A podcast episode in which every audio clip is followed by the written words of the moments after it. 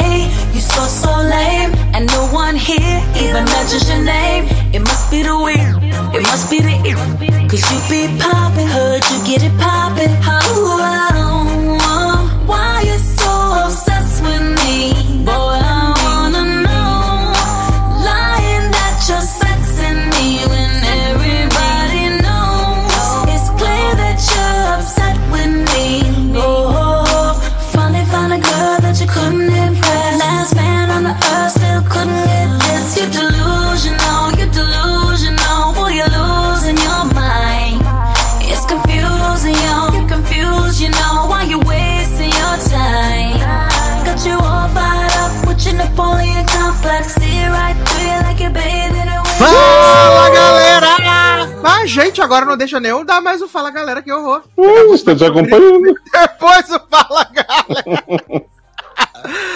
Sejam bem-vindos a mais edição do Logado Cast. Eu sou Edu Sassi e chegou o seu momento de diversão, entretenimento, coisas maravilhosas, interessantíssimas, outras nem tanto, né, menino? Mas é o que tá tendo pra hoje. Junto comigo aqui um elenco de altíssimo garbo e elegância, começando com ele que está jantando, mas daqui a pouco estará aqui, Márcio Zanon. E também junto comigo aqui também está Léo Oliveira. Olá, gente. Hoje eu estou aqui no corpo da vendedora de disco, vendendo muito doce pra todo mundo. Adoro, sem saber onde eu esconderia. Exatamente. Você quer mais de um doce? Adoro. E também temos ele, né? Que está aí protagonizando sua série, né? Leandro Chaves. É, sou eu, gente. Só que quem dera ter sete vidas e entrar em sete corpos diferentes na década de 90, tudo que eu queria. Mas. Quem só, dera ser um peixe. só um. Nas landscapes mais belíssimas do mundo, né? Daria tudo pra morar lá naquele lugarzinho. Que cidadezinha maravilhosa. Muito bem, bem. Mas estamos aqui então para entreter vocês pelas próximas 17 horas, ou nem tanto, né, menino? Então vamos começar aí com o nosso bloquinho maravilhoso de notícias e amenidades, falando aí com a série que é, né, o grande hit da temporada, todos apaixonados, né? Somente Leandro e Darlan, que é Only Murders in the Building, né? Aí com novos né? Novos integrantes em seu elenco, né? Lembrando que a segunda temporada estreia em 28 de junho, né? Aí, nova temporada. E além de Cara Delevingne, né, que já estava confirmada, tá confirmada, é, na série, né, a Cara Delevingne vai ser o interesse romântico de Selena Gomes, né, viado? Maravilhoso. Vai ser surra de atuação. Eu Ah, acho que tinha de que ser Demi Lovato. Demi Lovato. Que agora pode ser a Demi Lovato, né, de novo. né? Exato. Tá liberado. A Demix Ah. Lovato? Demix Lovato, exatamente. Exatamente. Mas agora já não precisa, não precisa ser mais ex-Demix, entendeu? Pode ser a Demi só. Tá liberado. Ela fez a alteração lá no cartório. E além disso, a gente vai ter, né, menino? Amy Schumer, quem pediu, e Shirley MacLaine também no elenco aí, né? Que loucura. Que promete nessa temporada aí. Você viu que todo mundo ficou, né, Isso você Leandro assiste, acha a oitava comédia do mundo. Qual? Only Murders? Exato. Ah, Não, acho isso tudo de comédia, não. Eu só gostei da Olha série. aí. Darlan que exalta pra caramba. Eu acho uma série legal só. Mas Olha não tem aí. nem como rir direto, direto nela. É mais Mas, um- gente, cenas incríveis do Steve Martin caindo de uma cadeira. Agora, Ai, o que me fez rir de verdade foi quando apareceu o Sul Sylvester de. de. Como é que se diz, gente? De dublê dele, né? Eu fiquei- tava igualzinho, cara. Essa mulher também. Nossa. Toda série que eu vejo, que eu pisco o olho, tá aparecendo ela em participação. Silvestre Ela faz... e Olivia Colman. né? Ah, é. A Olivia Colman, né, viado? São Mas as, novas- as novas Colman, arrozes né? de festa, né? Adora roses. É, arrozes. Amo. Gente, vocês lembram que há muitos anos atrás né, a gente falou aí um pouquinho das novas séries que vinham por aí, né? E aí tinha a série da Vidente, né? Meg, que ia estrear na ABC, né, menino? E aí, o cheiro da bomba e do flop é tão grande, tão poderoso, né? Hum. Que a ABC jogou essa bomba pro Hulu, né, viado? jogou pro Hulu e vai estrear em julho lá no Hulu, né? Meg, grande hit aí, Meg. Gente. Meg Já Kill. sabemos que vai ser bombado no Star Plus aqui. Ah, vai chegar aqui com certeza, depois de sete meses, né? Que at- até hoje ainda não acabaram de exibir os episódios de How I Met Your Father, viado. Já tem sete anos que a série acabou, ainda não acaba. Ah, além disso, né, menino? The Equalizer renovada para, pela CBS por mais duas temporadas. Duas temporadas de uma vez. Isso aí vai demorar 15 anos, cara. 15 temporadas, tu vai ver. Vou equalizar sua cara. Uhum. Ah, renovou agora que mandaram o menino. Como é que é? Cris, não sei das quantas? Esqueci. Chris Note. Chris Note. Chris Evans. Ele Não, meio Chris foi, Evans saiu não foi fora, né? Será que ele Chris morreu? Flores. Ele morreu. Ele morreu na Ah, série. sabe? Meu Chris Evans morreu? Não, o Chris Note. Morreu em Guerra Infinita. Guerra Infinita no Ultimato. Nem morreu, só ficou velho. Tá dizendo que ficar morreu. velho é morrer? Que? Morreu, depois de velho morre, gente. Depois Quem de velho que não garante que ele, ficou, que ele já morreu? Ele tá velho bracinho, ainda. no, em Mas bracinho ele tava uma falaram. uva passa, Leózio. Mas, gente, ele pode ser que nem Elizabeth Moss. Ele parece mais velho, mas tá conservado ainda. Isso é um ridículo, cara. Ai, ai. Ai, ai. Quem também não sobreviveu, né, menino? Saved by the Bell aí, cancelada após duas temporadas. Ah, a série da Kristen Bell? Aham, exato. Não foi salva pelo Cine, né? Adoro. Cancelada aí, né? Pelo dono, pela Dona Peacock. Aliás, Dona Peacock mandou avisar aí que, né, Bel Air é a maior audiência de todas as séries, né, do Peacock. Olha aí, a dona Peacock, canal de Belé, Saved by the Bell, Queers Folk. É uma, uma diversidade, assim, né? Incrível. Falar nisso, é... aquela série da Renée Zellweger vai chegar ao Brasil pelo Star Plus, né? Ai, que bom. The Truth About Pam. É The Thing, Bridget né? Jones? Isso. É. Ai, todo mundo queria, gente. Poxa, eu Se eu não me pensei engano, que fosse o estreia dia Arif 2. 25. Não, não era Orif não, garoto, era Dilema. Eu, então, em inglês. Mas o nome é era What If. Mas o é da Marvel? Não, mas o nome em inglês de dilema é What If. A Eu Marvel. Eu- sei, eu tô botando pilha. Porra, vocês estão me deixando doido depois do filme que eu vi hoje. Ah, saíram aí também, saiu o primeiro teaser, né? Da nova série da dona Netflix aí de Michael King Patrick, ou Michael Patrick King, né? Criador aí de Emily em Paris, grandes hits, né? Younger também, que é Uncoupled, né? Protagonizada por Neil Patrick Harris. Ai, tô animado com essa série de nome repetido também. Viado, eu confundi. Eu falei que era o Michael Patrick King, mas na verdade é o outro criador, né, menina? É o Darren Star. Mas não é é da mesma série? Não tá valendo. Porque eu só conheço o Darren Star como Emily em Paris. Sabia que o Matthew, Michael, Michael Patrick King tinha feito um. eu também não, mas aí eu tô botando, botando aí, joguei. Não foram os dois, não? Ah, pode ser que seja, né? Você acha que gastou duas pessoas pra fazer aquela série? Sex and the City? Não, menino. Emily em Paris. Caralho, a gente tá falando Isso é só o Darren Star mesmo. O Sátiro Então. não tá bem hoje, não. Ah, e aí, né, a- a- a- a- o tema da série, né, que ele, depois de vários anos de casamento, ele foi largado. E agora, aos 40 anos, né, ele tem que começar a ter dates aí e viver a vida de um homem solteiro em Nova York. Pensei né? que era ele jogar videogame depois nos 40 Que é animado que já tem várias pegação dele com o Tuki Watkins, né? Que é o ex, várias coisinhas dele aí, se jogando na cama com os homens e tudo. E eu achei esse teaser bem legal, assim, achei bem bacana, né? E vamos ter Marcinha Gay Harden também no elenco da série. Sabe Pô, o que é o mas- melhor de. Ah, Marcinha, né? Mano. Presença de Anitta. Eu? Sabe o que é melhor de popularizar uma série assim com o Neil Patrick fazendo viado? É ver os Ah. comentários das pessoas dizendo assim: não acredito, Barney gay. Aí fala assim: Não muitas acredito." pessoas vivem.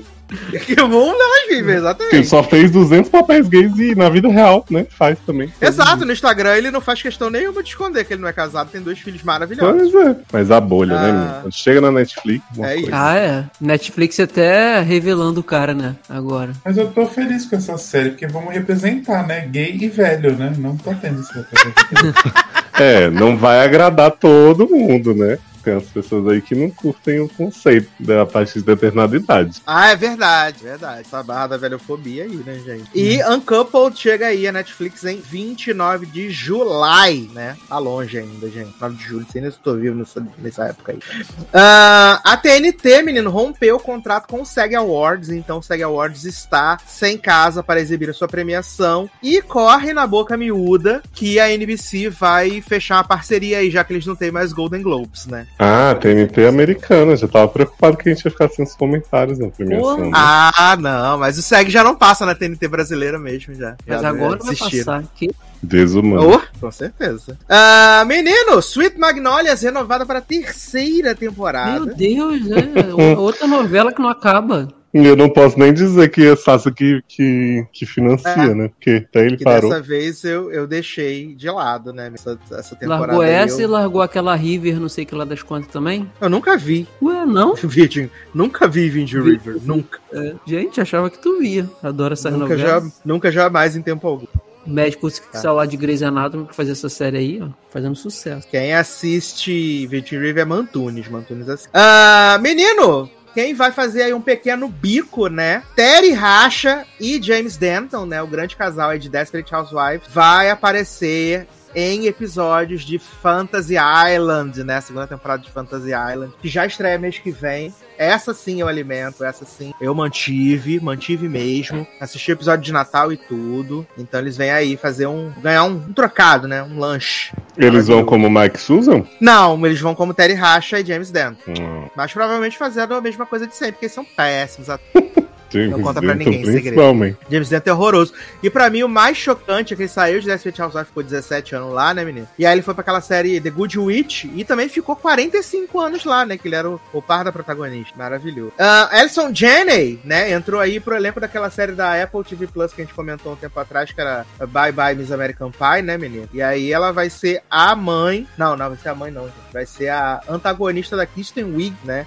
E da Laura Dern. Gente, chocado que Alison Janney ganhou o Emmy sete vezes. Ah, ela Nossa, mas essa Wing, série né, vai viado? pegar as gays velhas como, como nem Neil Patrick Harris Como ninguém. né? Essas atrizes aí. Exato. Falando em gay velha, né, menino? Saíram os indicados ao Daytime Emmy, né? E pela primeira vez desde que a, o, o programa da Ellen estreou, é, eles não foram indicados ao Daytime Emmy. Ah, não vez. acredito. Por quê? É, pela primeira vez em Mulher 17 astral temporadas. Joy, né? Deu nem problema nenhum, né, menino?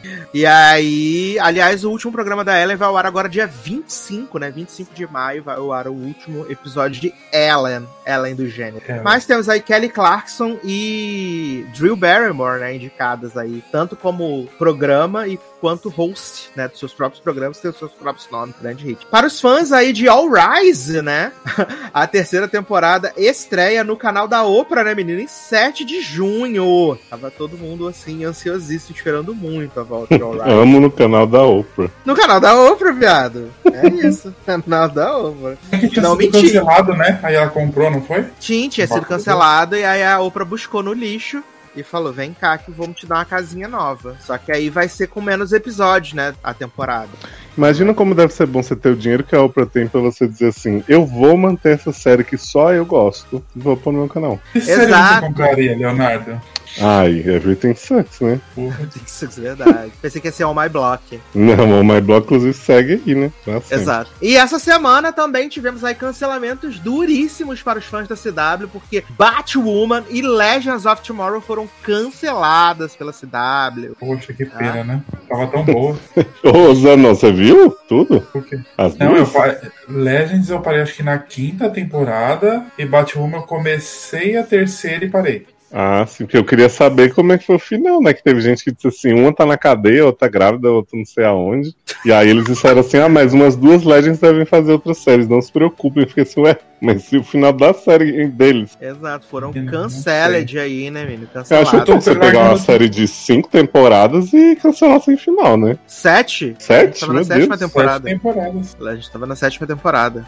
Ah, falando aí do universo de Percy Jackson, né? Hoje eles anunciaram aí. Gente, ainda existe o universo do- deles na, sem ser fora dos livros? Oxe, eu vivi Não assim, existe a série no Disney Plus, gente. Tem? Vindo aí. Nossa, tá vindo aí, sabia. viado. Ah, tá. informadíssimo. É, tô mega informado mesmo sobre Leandro, Percy você vai ver o elenco e vai achar uma coisa mais fofa do mundo. Ah, deve Exato, ser, não hoje aí, né? A Leia Safa Jeffries e Ariane Schmidri, né? Vou procurar Que tá no novo 12 é demais, né? E eles vão ser aí a Annabeth e o Grover da nova versão. E tem o Walker Scobell aí no papel principal, né? Grande Ryan Reynolds. Olha, eu não queria falar não, mas estamos com a vantagem aí sobre a Alexandra Daddario. Viado, esse elenco tá 11 de 10. Até agora. Menino, pra mim agora só falta anunciar Logan Lerma de Poseidon. Uhum, ele já se ofereceu. É, e ele Mas já não tem idade tudo. para e barba. Que? Ai, gente, as Não, crianças são fofinhas mesmo. Todas elas. Ai, gente, Anabeth, vamos proteger essa criança de todos os Socorro! haters que ela vai receber. Eu nunca vi os filmes de Percy Jackson, confesso aqui. E Kevin McKidd era o Poseidon, gente. Tá aqui. Sim, perdeu Sim. nada. Não assistiu o show de, de Percy Jackson, não perdeu absolutamente Menino, eu só nada. assisti o primeiro, o segundo eu nem vi. Eu acho Gente. divertido os dois, mas nada demais. Eu São achava três, né? São dois. São dois só. São dois eu só? acho que são dois só. Jurava que eram três. Olha, o Ladrão de eu, Raios e o Mar de Monte. Mais Deus mortos. eu não sabia que esse homem tinha vida fora de Grey's Anatomy, fora daquele filme com que ele faz com com com Derek de casamento. Ah. Respeita, Mac, respeita. Ele fez um super sucesso em Roma. Exato. Ele fez Roma também. Uhum. Também. Olha. Menino, tem uma turma de Medusa maravilhosa. Ah, incrível. Eu amo a parte que toca Lady Gaga na boate que eles são drogados. Uhum. É muito bom. Ai, podia ter referências ao filme nessa série. Por mim, podia pôr Logan Lerma de Poseidon e Dadário de Atena. Aí ia fechar. Dadário não precisa, não. Mas Dadário tem que ser gostosa, pode ser Afrodite, né? Ah, não, mas põe ela num papel bem pequeno pra não comprometer. Ah, Menino, sabe que eu mais? descobri? O quê? O cara que fez o Jace e a Cat McNamara em Shadowhunters, eles têm um podcast de Shadowhunters. Sim! Sim, Eu não sabia, eu fiquei Eu tava belíssimo ouvindo meu podcast de One Tree Hill, né? E aí, de repente, entra o McNamara falando assim: estamos aqui pra anunciar o podcast da série que acabou cedo demais. Eu falei, quê? gato, falou, garota, para de ser doida. Pois é, e aí eram os dois falando desse podcast Shadowhunters aí. Ai, Ai, maravilhoso. Já Nada acaba, final ainda, né? Teve, foi ótimo. Nada acaba hoje em dia, gente. Tudo continua em podcast agora. Ah, HBO Max divulgou aí, né, menino? O primeiro teaser de A Casa do Dragão, né? House of Dragon. Maravilhoso. Em 21 de agosto, né? A longe também. Com um elenco aí sensacional, né? Matt Smith, Olivia Cole, Olivia Cook, né? Porra. E que fosse Olivia Ifan. também de novo. porque- Não, tá ocupado. Não, mas Tá esse trailer tá, tá digno, tá muito bonito. Assim. De Só produção, tá um acho pouco que. escuro, né? Podia ter dado É, uma mas, é, mas aí é aquilo, né? Pra quem veio de GOT também, com aqueles episódios escuríssimos, ainda mais os da última temporada, a gente até acostuma. E esse vai ter muito fogo, então o fogo deve clarear as paradas. Mas assim, de, de design, a gente, de produção, a gente não tem o que reclamar, não, porque eles são fera. Vamos ver se não cagam o roteiro como fizeram, né? No finalzinho da série mãe. Mas o trailer tá lindíssimo. É, mas esse tem final, né? Então eles não têm o que cagar, é só É, é, tem isso, tem isso. Gente, eu adorei a parte do trailer que eles vão falando o nome do Recon Stark, aí fala do, dos outros lá, aí fala da, da Rhaenyra, do, de todo mundo, do Viserys. Nossa, show, show, show, show. Já eu fiquei todo arrepiado. Que espero, pelo menos dessa vez, vir coisa boa do início ao fim mesmo. Eu gostei que o. Dr. Who lá tá com cara de mal mesmo que faz o, Ele tá. personagem, né? Então. E tem, e tem tipo, a maquiagem dele fez tipo um- um- uma coisa é, assim, que franze automaticamente aqui no meio da sobrancelha, que Uhum. dá a entender que ele realmente é um cara mal, assim, né? Então ficou, Sim. tá bem legal. E eles fizeram que, a, que vai ser a Reinira lá ser muito Daenerys, né? Tipo, tem uns frames que Sim. você fala, olha, é a Daenerys ali, né? Sim, sim, sim, sim. Pô, foi legal revisitar pelo trailer, assim, um trailer mais completo, que a gente teve teasers antes, né? Assim, a, sa- a sala do Trono de Ferro, o Trono de Ferro de novo e tal, aquela galera lá, Targaryen, agora em quantidade, porque a gente só tinha mesmo a... A Dani, o irmão, que já morre logo no início, né? Então, eu tô, tô. Fiquei bem, bem ansioso por essa série. Pena que agosto vai demorar um pouquinho Tá aqui, menino. Tá virando a, virando a esquina já é água. ainda. Menino, Kim Catral, né, deu uma entrevista pra Variety e disse que não assistiu o spin-off de Sex and the City, não assistiu em Just Like That. Ah, achei que ela ia falar que não assistiu o, o How I Met Your Father, né? Que ela tá péssima. Eu amo que ela deu uma aspas que é a seguinte, né? Cheguei à conclusão de que realmente o maior elogio que eu poderia ter como atriz é fazer falta, porque os fãs sentiram muita falta Hum. da minha personagem. Senti muita falta dela e de roteiro também. Sim. Ops, que coisa, né, menino? E ela vai estar no Queers Folk, né? Novo também. Também vai estar Vai no ser mais viado? Provavelmente. Ah. Provavelmente. A Netflix revelou aí, né, menina, essa semana, finalmente, a data de estreia de Maldivas, né? A série aí de. Manu Graveto e Bruna Marquezinha, né? Tava todo mundo pedindo. Ela gravou faz sete anos atrás, no BBB 13, como diria Eduardo Suaça. Os sete episódios da primeira temporada de Maldivas chegam à Netflix em 15 de junho, né, menino? Já tá aí batendo na porta. Maravilhoso. E Viola Davis, depois de pagar mico fazendo o biquinho de Michelle Obama, né, em The First Lady, está em negociações para fazer uma série spin-off de Amanda Waller para HBO Max.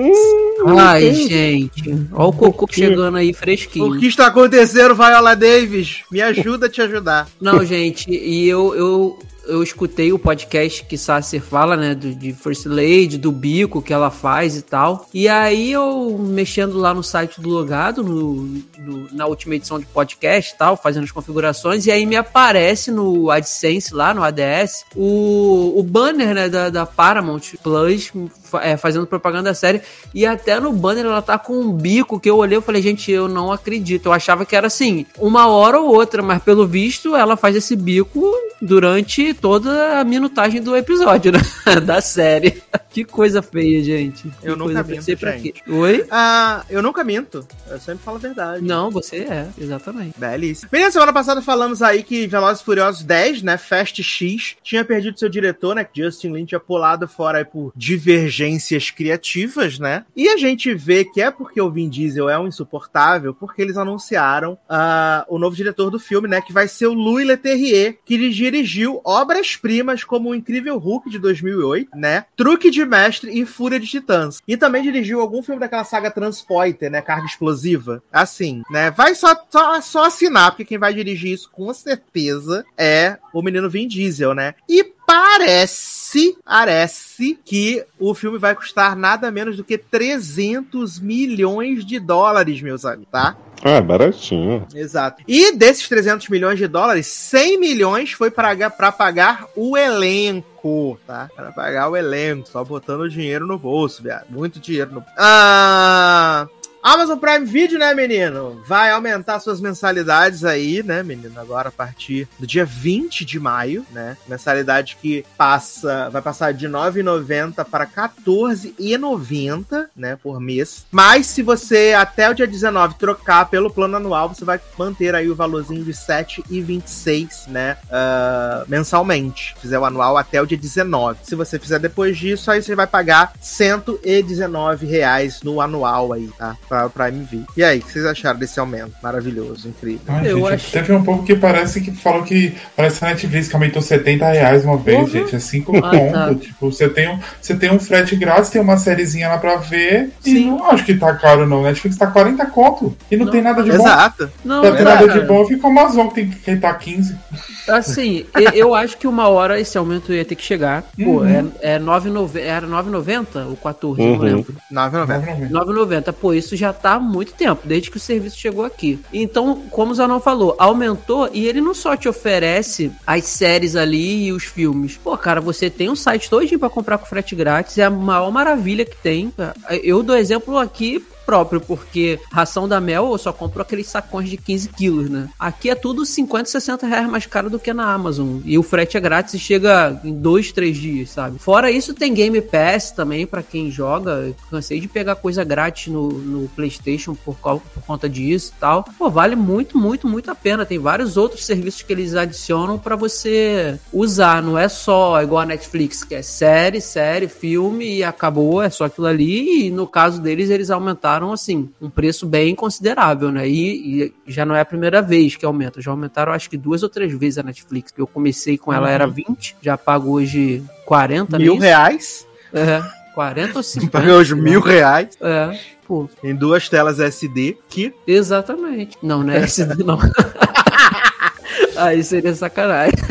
Mas é isso, cara. Eu achei de boa, sem problema. E ainda mais se a pessoa fizer o anual aí, pô, cai pra 7 reais, cara. Pô, Eu show, vou fazer belíssimo anual. Ah. No dia 19, deixa eu virar. show de boleta. Eu sou esse tipo de pessoa. Ah, menina, antes de começar aqui nossa pauta, né? Vou trazer aqui dois highlights meus aqui. Que eu assisti, né? Menina, assisti o novo game show da dona Netflix aí, né? Chamado Bullshit. The Game Show, né? Que é com. apresentado pelo Howard Mandel. E o reality show, ele é, é- é- O game show, na verdade, ele é tipo um jogo do. um show do milhão, né? Só que pra mim o, o legal dele é porque, como diz o nome bullshit, né? Você não precisa acertar as perguntas pra você ganhar os prêmios em dinheiro. Você tem lá o participante, e aí você tem três pessoas que estão ali na bancada. E essas três pessoas, você, você responde a pergunta, e essas três pessoas têm que dizer se você tá blefando ou não sobre a sua resposta. Se essas três pessoas disserem que você tá blefando e você realmente tiver blefado, você sai do jogo. Mas se uma pessoa acreditar na sua história, você ganha o valor em dinheiro mesmo que você tenha errado a pergunta. Eu achei isso muito legal, achei bem legal. Eu, eu assisti os episódios assim super rápido, assim, são episódios de 30 minutos. E tem várias pessoas que ganham tipo 250 mil dólares. Tem um cara que ele ganha ah, 250 mil dólares e ele, das sete perguntas que ele respondeu, ele só acertou duas, assim, é muito louco. Aí tem uma mina que ganha um milhão de, um milhão de dólares, né, que é o prêmio máximo. E eu achei uma boa sacada, assim, da Netflix, achei bem interessante, bem, bem legal. Então fica aí minha recomendaçãozinha para Bullshit, né, The Game Show. E também estou assistindo a 20 temporada do American Idol, né, porque estou na minha vida sem reality shows musicais, né, porque The Voice agora tá com essa, essa barra de uma temporada só por ano. E aí eu tô assistindo a 20 temporada e nessa semana que a gente tá gravando aqui, eles fizeram a homenagem aos 20 anos do American Idol, né? Foi, eles trouxeram ex-idols para poder fazer performance, trouxeram a Paula Abdul e o Randy Jackson também. Só que eles não trouxeram, assim, apesar do Idol ter muito mais artistas formados relevantes do que o The Voice jamais teve, eles trouxeram, assim, uns que são relevantes um pouco mais dentro ali de certos nichos. Mas, tipo, não, você não teve uma Kelly Clarkson, você não teve uma Carrie Underwood, que são, assim, grandes fenômenos de vendas e não trouxeram um Adam Lambert. A Kelly Clarkson até entendo, né? Porque a, a Kelly Clarkson faz um programa no mesmo horário do American Idol, né? Rivalizando. Então não tem como, não teria como fazer sentido ela participar. Mas aí eu acho que, que ficou faltando, assim, potência. Eles trouxeram a Jordan Sparks, né? Que venceu lá a temporada 6. Trouxeram o Ruben, que venceu a temporada 3. Trouxeram o Scott McCurry, que venceu a temporada 11. Ah, mas não trouxeram, assim, galera in- incrivelmente, assim, sensacional. Trouxeram a galera de temporada já da, da ABC, né, 2019, 2020, mas é, eu achei que faltou, assim, foi uma homenagem esquisita, né? Eles trouxeram o Justin Guarini, né, que foi o segundo colocado na primeira temporada, mas não trouxeram ninguém de peso, assim, aí ficou esquisito. Mas eu gostei de ver a, a Paula Abdul e o Randy Jackson. O Randy Jackson tá com 255 anos, né? ah, faz Ele tá- tempo, né, nem que ele tá envelhecendo. Exato, mas ele tá muito magrinho assim. Eu acho que ele teve algum problema de saúde. Ele tá até no Name That Tune, que eu e o Taylor assi- assistimos. Ele tá muito magrinho assim, ele tem uma dificuldade de falar, assim. Eu acho que ele tá com algum probleminha de saúde. Mas foi muito legal ver. A Paula Abdul se emocionando, vendo a Jordan Sparks cantar, né? Falando que eram os bebês dela. E mas pra mim o auge dessa, dessa especial de 20 anos foi que eles trouxeram o William Hung pra, pra, pra performar, né? E pra quem não conhece a história do Idol, o William Hung ficou muito. é, ele viralizou antes de existir o viralizar na internet, né? Que ele, na audição dele ele cantou She Bangs do. Ah, do Martin. Maravilhoso. E ele viralizou demais, né? Ele cantou na final da temporada. E aí ele veio, né? Pra cantar She Bangs nesse, nesse Ah. episódio especial de 20 anos e foi. E não teve retorno de Sanjay? Não teve. Sanjay também foi um arrastadíssimo, né, viado? Eu não entendia. Eu não entendia. Não, você lembra o que, que foi o negócio do Sanjay? Que eles fizeram uma campanha, né? Vote pelo pior. Exato, vote pelo pior. Vote- e é muito surreal, né? Porque eles, o Ryan Seacrest fala um pouco lá, ele fala da temporada da David. Ah, quem apareceu também foi o David o Ah, David gosto de. Davidzinho. Eu também Something gosto. about love gonna break your heart. Não. O, o David Cook apareceu, né? David Cook cantou com Chris Allen, que foi. São dois. do- são duas, dois, duas temporadas na sequência que os campeões são péssimos, que é o David Cook na oitava e o Chris Allen na nove, né? E aí. É aqueles cantor branco comum, né? É, o homem com a guitarra, né, viado? Porque pra Mas mim, é confesso que eu ouvia muito Chris Allen na época, viu? Viado, o Chris Allen ganhou do. Do Adam Lambert. Do Adam Lambert. É muito Uhum. surreal. É bizarro. sabe? E aí o David Archuleta apareceu no palco, né? Porque eles mostraram o VT, né? Da, de quando ele perdeu. E aí tinha as fãs, assim, olhando. E na hora que o Ryan Seacrest anuncia que o David Cook ganhou, elas começam a chorar, ela rasga o cartaz. E aí eles levaram essas fãs lá pro palco e aí eles chamaram o David Archuleta pra entrar no palco, só que o David Archuleta fez uma cirurgia na- nas cordas vocais e então ele não tava podendo falar. Então ele falou só com a voz da Siri, mas foi legal, foi legal. E foi bizarro porque a audiência do American Idol nessa temporada foi de 55 milhões Gente, na oitava temporada. Foi 55 milhões de audiência. isso não existe, não. Não, não existe, porque hoje em dia a audiência do Idol é 6 milhões, sabe? É surreal, assim. É outro, outro, outro universo, outro tempo, cara. Mas ah, foi bem legal, assim, bem, bem legal. E eu ainda tenho duas, duas torcidas ainda, né? Tá no top 7 no American Idol. Eu ainda tenho duas, duas torcidas aí, que é a Lia e a Nicolina, né? A Nicolina, inclusive, fez a Disney Night aí, cantou, cantou ah, aquela música da Úrsula, né? Pobre Corações Infelizes, maravilhosamente bem. Foi tudo pra mim. E aí seguimos assistindo aí o grande hit American Idol. Maravilhoso. Mas, Márcio Zanon está aqui e nós vamos aproveitar para falar sobre o maior episódio da temporada de This Is Us até então. Agora faltam apenas três episódios. Depois de hoje a gente só vai voltar para falar da finale. Ai, eu não aguento mais vocês me spoilando, sendo que ainda falta ver o da viagem. Garoto, se respeita. Se respeita. Porque tivemos o episódio 15, né, da sexta temporada, que é focado em Miguelzinho, né? A Nunca grande critiquei lenda. a lenda. A lenda teve seu momento. E foi um episódio muito bonito. Vai tomar no cu. Assim, porque eles estão numa toada muito boa de episódios. Então, os episódios muito, muito bons. E a gente sempre, durante a série toda, zoou, né? O Miguel, né? Muito relevante, Migs, não sei o que, nananã. E, cara, esse episódio, ele vem pra coroar ali a, a presença do personagem. E ele mostra, tipo, desde o Miguel, quando ele morava no México ainda, ele vindo pros Estados Unidos, ele trabalhando, mostrando o, o Jack tentando estabelecer essa amizade entre ele e a Rebeca, porque a Rebeca não gostava dele, né? E, cara, é muito bonito. E, assim, eu gostei muito que o Miguel, pra mim, deu um show. John Huertas, que faz o Miguel, deu um show. E a Mandy Moore segue destruindo na atuação, Uhum. assim. É, eu e os anões estavam conversando hoje de manhã, né? Eu tava vendo o episódio no ônibus, chorando no ônibus, assim lamentável, chorando no ônibus, assim, de manhã. Mas é, eu já tinha falado semana passada do, do olhar vazio dela, assim, que é muito. É muito, é muito foda ver como ela consegui, tá conseguindo fazer isso. Uhum. E agora ela tem uma cena dela na neve, assim, completamente desorientada, assim, chamando o Miguel pra dançar e tal. E depois uma cena que ela tá na casa, e aí o Miguel vai buscar um remédio, e aí ela percebe a falta dele, ela fica desesperada, começa a chamar pelo Miguel, pelo Miguel, pelo Miguel. E tipo, tá todos os filhos na frente dela, mas ela quer ele, e é assim, é muito foda. Muito foda. E é, Eu acho que é muito a engraçado que, que no começo da, da série, quando apareceu a Mandy Moore velha, né, a gente deu uma estranhada, né? Zoada. Aham. Só que eu acho que agora ela tá tão bem, eu acho que ela entendeu tanto o personagem que ela faz, que ela, qualquer idade assim, você acredita que ela tem aquela idade mesmo aparecendo, né? Lógico que tem, o- você vê que é um pouco mais nova, fala que tá 80 anos, mas não parece ter 80, parece uns 60. Mas a Exato. gente participando. Mas a atriz, tá, tipo, a Mandy Moore tá muito boa, assim. Se tem uma temporada que ela merece ser indicada no Emmy agora, assim, que ela tá foda. Exato. Esse olhar que o, o Edu fala que é vazio, assim, você percebe que quando acontece o final lá, não vou dar spoiler ainda, não sei se já pode. Pode, é, pode dar. Não, que o Miguel pode morre, dar, Léo, o spoiler? Já falei. Já tá morto. Já tá o Miguel morto. morreu, menino. Quando o Miguel morreu. Sacanagem isso aí, hein? Por que? Você não assistiu? Você Não, assistiu? com Leôncio, pô. Que você falou Ah, assim, então não sabe É, que eu vou tá ver daqui a 10 anos, eu já vou ter esquecido. pode dar, na hora que ele fala pode dar, ele, Miguel, morre. Mas assim, tipo, aquele final que ela tá no enterro, ao mesmo tempo que você vê que ela entende que ele morreu e ela meio que não percebe que aquilo é um enterro do Miguel, é foda, assim, o, o sentimento que ela tá passando. E essa, e desde acho que da temporada passada, a gente tá tendo uma aclamação de Rebequinha que merece. Que a história de Rebeca é parecida com a da Ju, né? A bicha só sofre.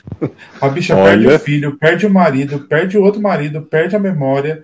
Tá foda. Eu diria que é pior do que a da Ju já. Uhum. E menino, a gente também descobriu aí com quem Kevin fica, né, Leózio? Finalmente. Ah, Aí. e aí, o spoiler se concretizou? Ele fica com a Sophie. Ah, então, Justin Hadley postou no Twitter, ele sofreu. É, eu falei pro Edu a mesma até o coisa. final. Exato. Mas a- a- as opções, né, no, é o episódio seguindo lá o casamento da Kate, as opções eram a Sophie, a J. Mo, né? Ou então a cantora da banda do casamento. Que eu falei com os anãos que se fosse a cantora da banda do casamento, ia ficar puto. Que a bicha apareceu 5 segundos, Boto escreveu uma música pra ele no guardanapo e falei: se esse homem fica com essa mulher, vou dar na cara dele. Vou entrar na televisão, vou dar na cara dele. Mas Ah, Eu, não, aí. eu não duvidaria se Kevin ficasse com ela, não. Do jeito que esse homem Mas fez todo sentido o rolê com a Sophie, né, cara? Uhum, foi bonitinho, assim. Eu, eu era muito Team, team Emma, Emma Swan, mas Emma eu acho Swan. que foi legal a relação deles no final, assim, que eles viraram best. Sim, ela falando: você é meu melhor amigo, cara. Você é meu melhor amigo, eu sou sua melhor amiga. E vamos ser Eles amigos. eram muito brother, né? Não tinha como ficar junto, né? São muito brothers, exatamente.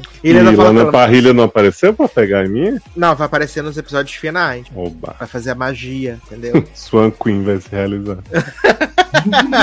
Junto com Caralena. Ah, mas assim. Foi bem legal esse episódio de casamento, né? Que solidificou essa, a relação do, do, do Kevin com, com a Sophie, né? Mostrou que, tipo, da primeira vez que ele viu ela no jardim de infância, quando ela entrou, ele já botou lá no cartão, quer ser minha namorada? E desde então eles sempre ficaram nesse. Ah, mas ele falava pra todas também, né? É, não, Uhum. escreveu 17 cartões, né, viado? É, era um galinhão. Como diria Randall, né? Kevin um serial monogamist. Mas aí, é, o Zanon hoje falou um negócio assim que Kevin é a própria caçamba de lixo, né? Porque ele tá nessa evolução, mas ele, ele é um personagem que é difícil você você torcer por ele 100%, porque ele é muito ele é muito muito problemáticozinho por nada, é muito revolts por nada, né? Uhum. Porque, tipo, a gente já tá na velhice do Miguel, Mandy Moon já tá toda lascada, toda, toda esquecida. e o cara ainda fica ali meio, ah, Miguel não aceitou, tipo, relacionamento com a mãe, sendo que, tipo, a gente vê que o Miguel Ainda, ficou- gato? Ainda!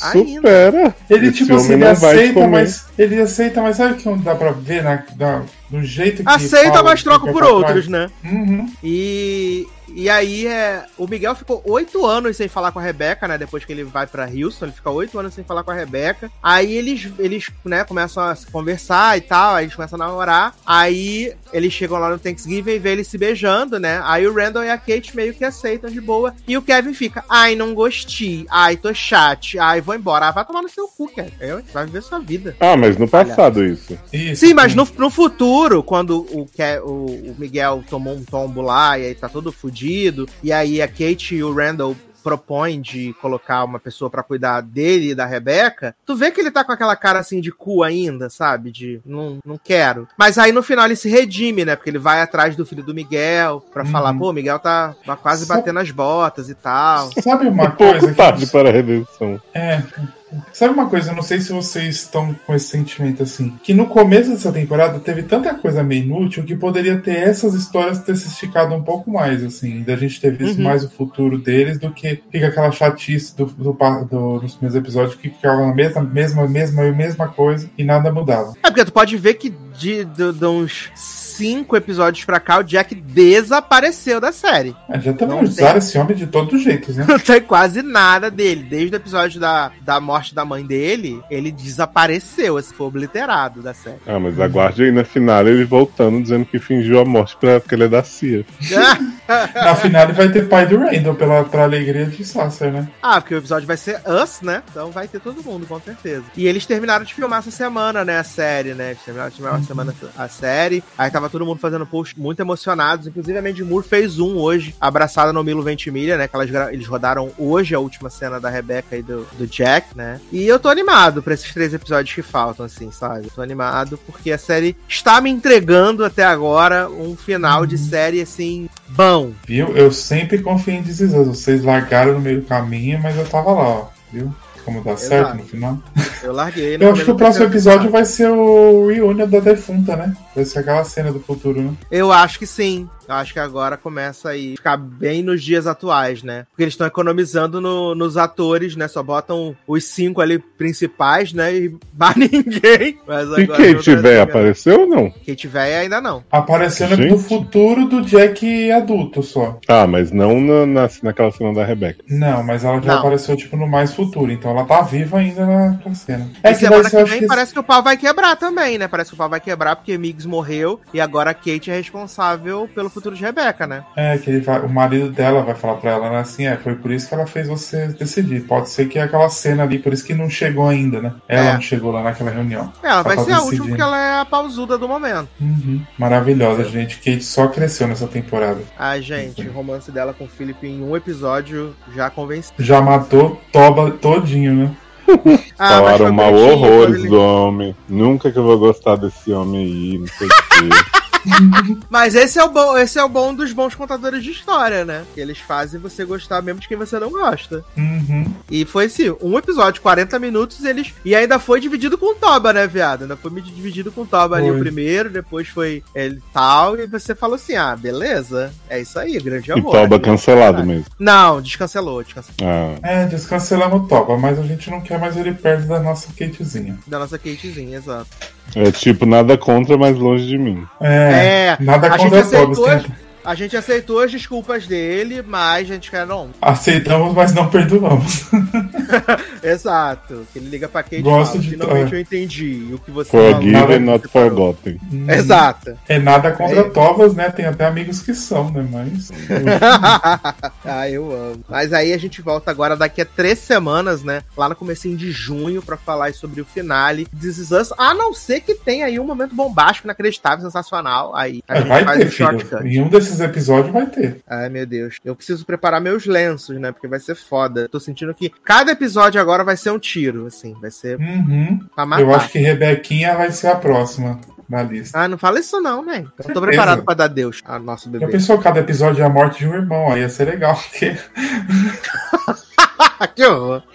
Ai, ai. O Mas final vamos da falar série vai então ser aí. todos morrendo, gente. É, na igreja de Lost. Não sei, tipo, Na igreja de Lost, esperando pra ir em direção à luz, né? Mas vamos seguir aqui então agora com a nova série do Prime Video, né, menino? Que é a versão de uma série que tem na Netflix, né? Como é que é o nome da série em francês, Leoz? Conta pra gente. De por cento, E aí, no- a versão inglesa é 10%, né? 100%, que é agência. Agência. E não é nem tipo a agência, né? Só just agência. Agência.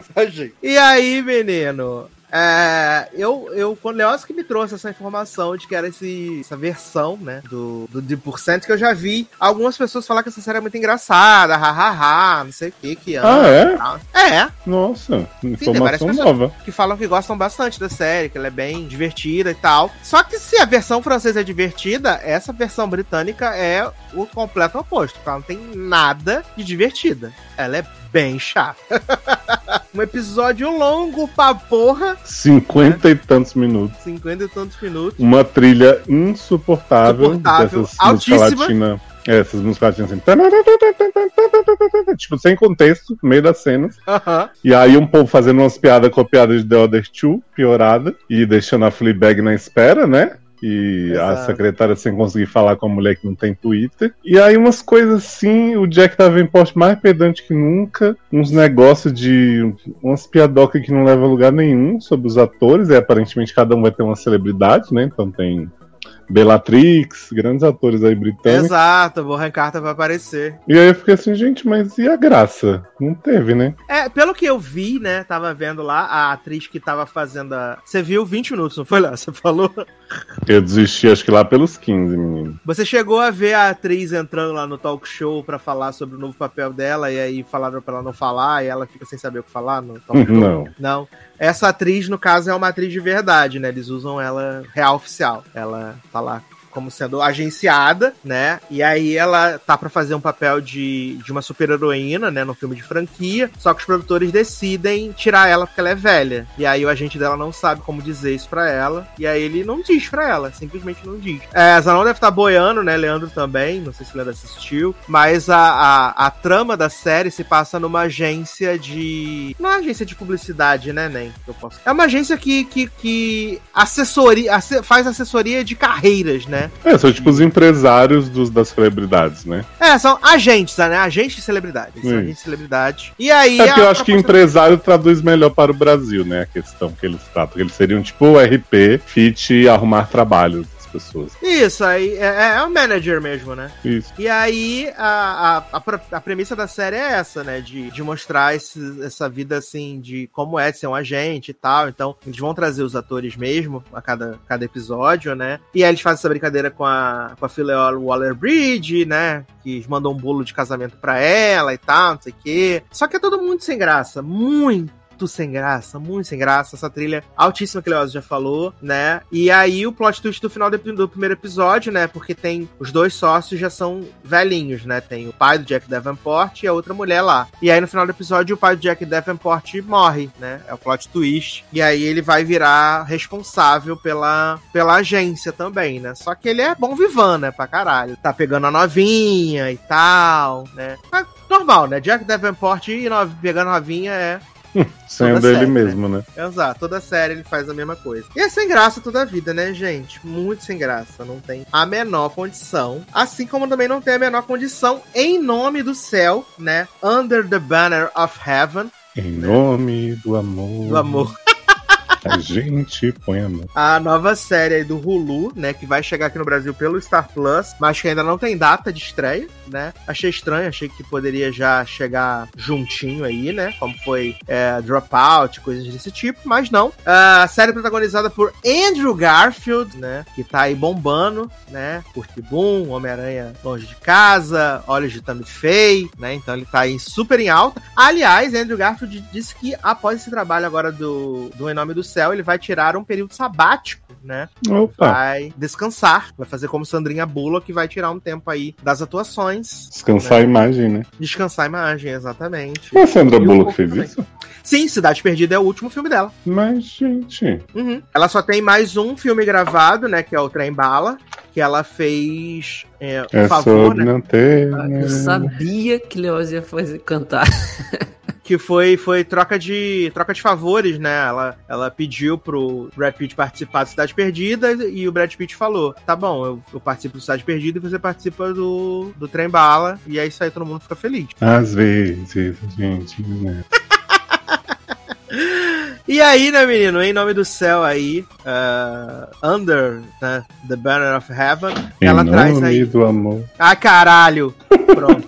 ela traz aí o Andrew Garfield como detetive de uma cidadezinha pequena, né? Também tem a Daisy Edgar Jones, né? Do Normal People e daquele filme maravilhoso, Fresh. Daquele aquele filme Vamos Normalizar o Canibalismo, né? O canibalismo.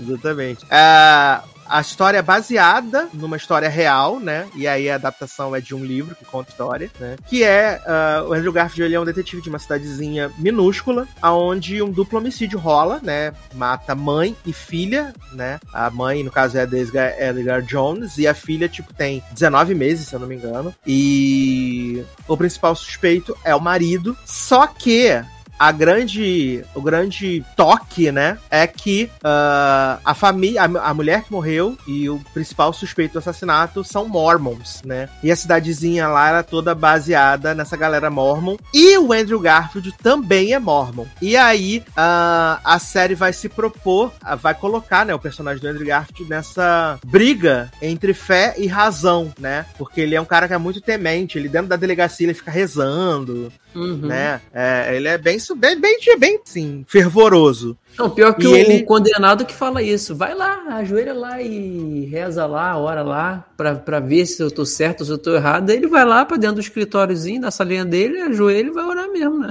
E ele é bitolado de não comer McDonald's por ser coisa do, do- do- Ai, coisa do inferno. tá Então, perdendo. é, é, ele vai ter a sua fé confrontada, né? Porque essa, o cara que tá sendo o principal suspeito, a família dele é tipo uma família muito importante dentro da, do- do- da- dos Mormons. Ele tem vários irmãos também. E é tudo uma galera com cara de psicopata inacreditável, assim. E, e eu acho legal, como eu te falei, que eles usam atores que têm essa cara mesmo. Geralmente é, são pessoas que fazem papéis assim e é cada um mais assustador do que o outro, né? Sim. E aí, né, teria tudo pra ser alguma coisa interessante. Mas não é, né? Começando porque o piloto tem 69 minutos. Epa, 69.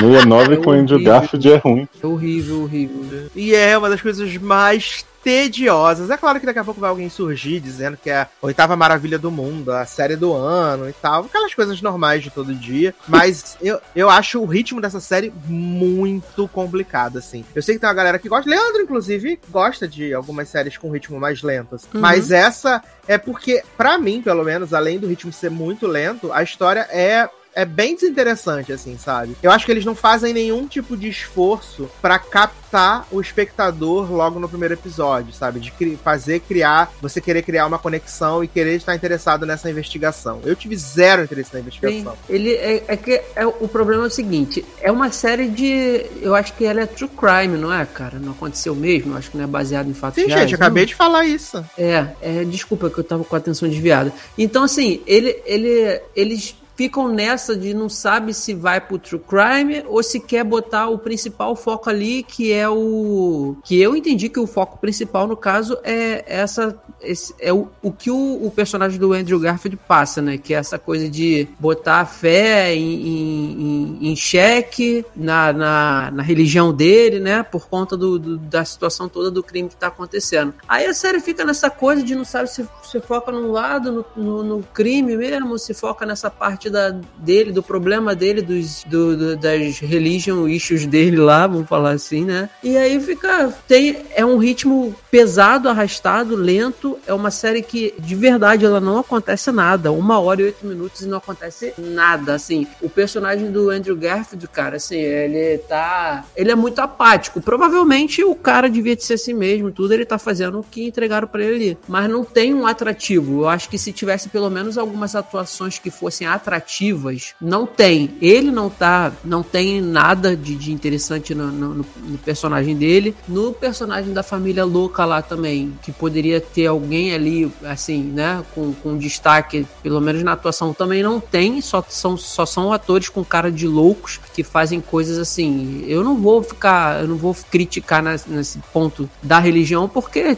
é a religião deles, é o que eles acreditam, é a maneira como eles são. Mas eles, a, a série faz essa questão de, de botar pessoas com cara que de, de psicopatas mesmo. Então, é, sei lá, parece até que rotula também isso, de que todo mormon tem cara de, de, de, de louco, de psicopata, de que vai cometer um crime e matar alguém a, a, a qualquer momento. Fica essa sensação o tempo inteiro, entendeu? Assim, então, o ritmo é muito ruim, sabe? A história, pra mim, não, não tem atrativo nenhum. E foi difícil, porque o, o, o, o release que eu baixei, quando chegou em 55 minutos, ele deu problema. E eu demorei dois dias pra assistir também. Aí eu falei pro Eduardo, falei, caraca, não acredito, cara, deu problema, 55 minutos de série não roda mais o release. Aí eu falei, não vou jogar 55 minutos fora assim, sem ver mais 15, vou ter que ver esse finalzinho. Aí baixei de novo pra ver, porque já tinha visto a merda toda, já tava no pescoço, vamos afundar a cabeça. Mas assim, eu achei bem ruim, bem ruim mesmo. E, e eu acho que tem gente que tá aclamando sim essa série aí. Eu não fui procurar muito não, mas o pouco dos comentários que eu vi, tinha gente botando lá em cima. Não sei o que que, o que que enxergaram que eu não vi.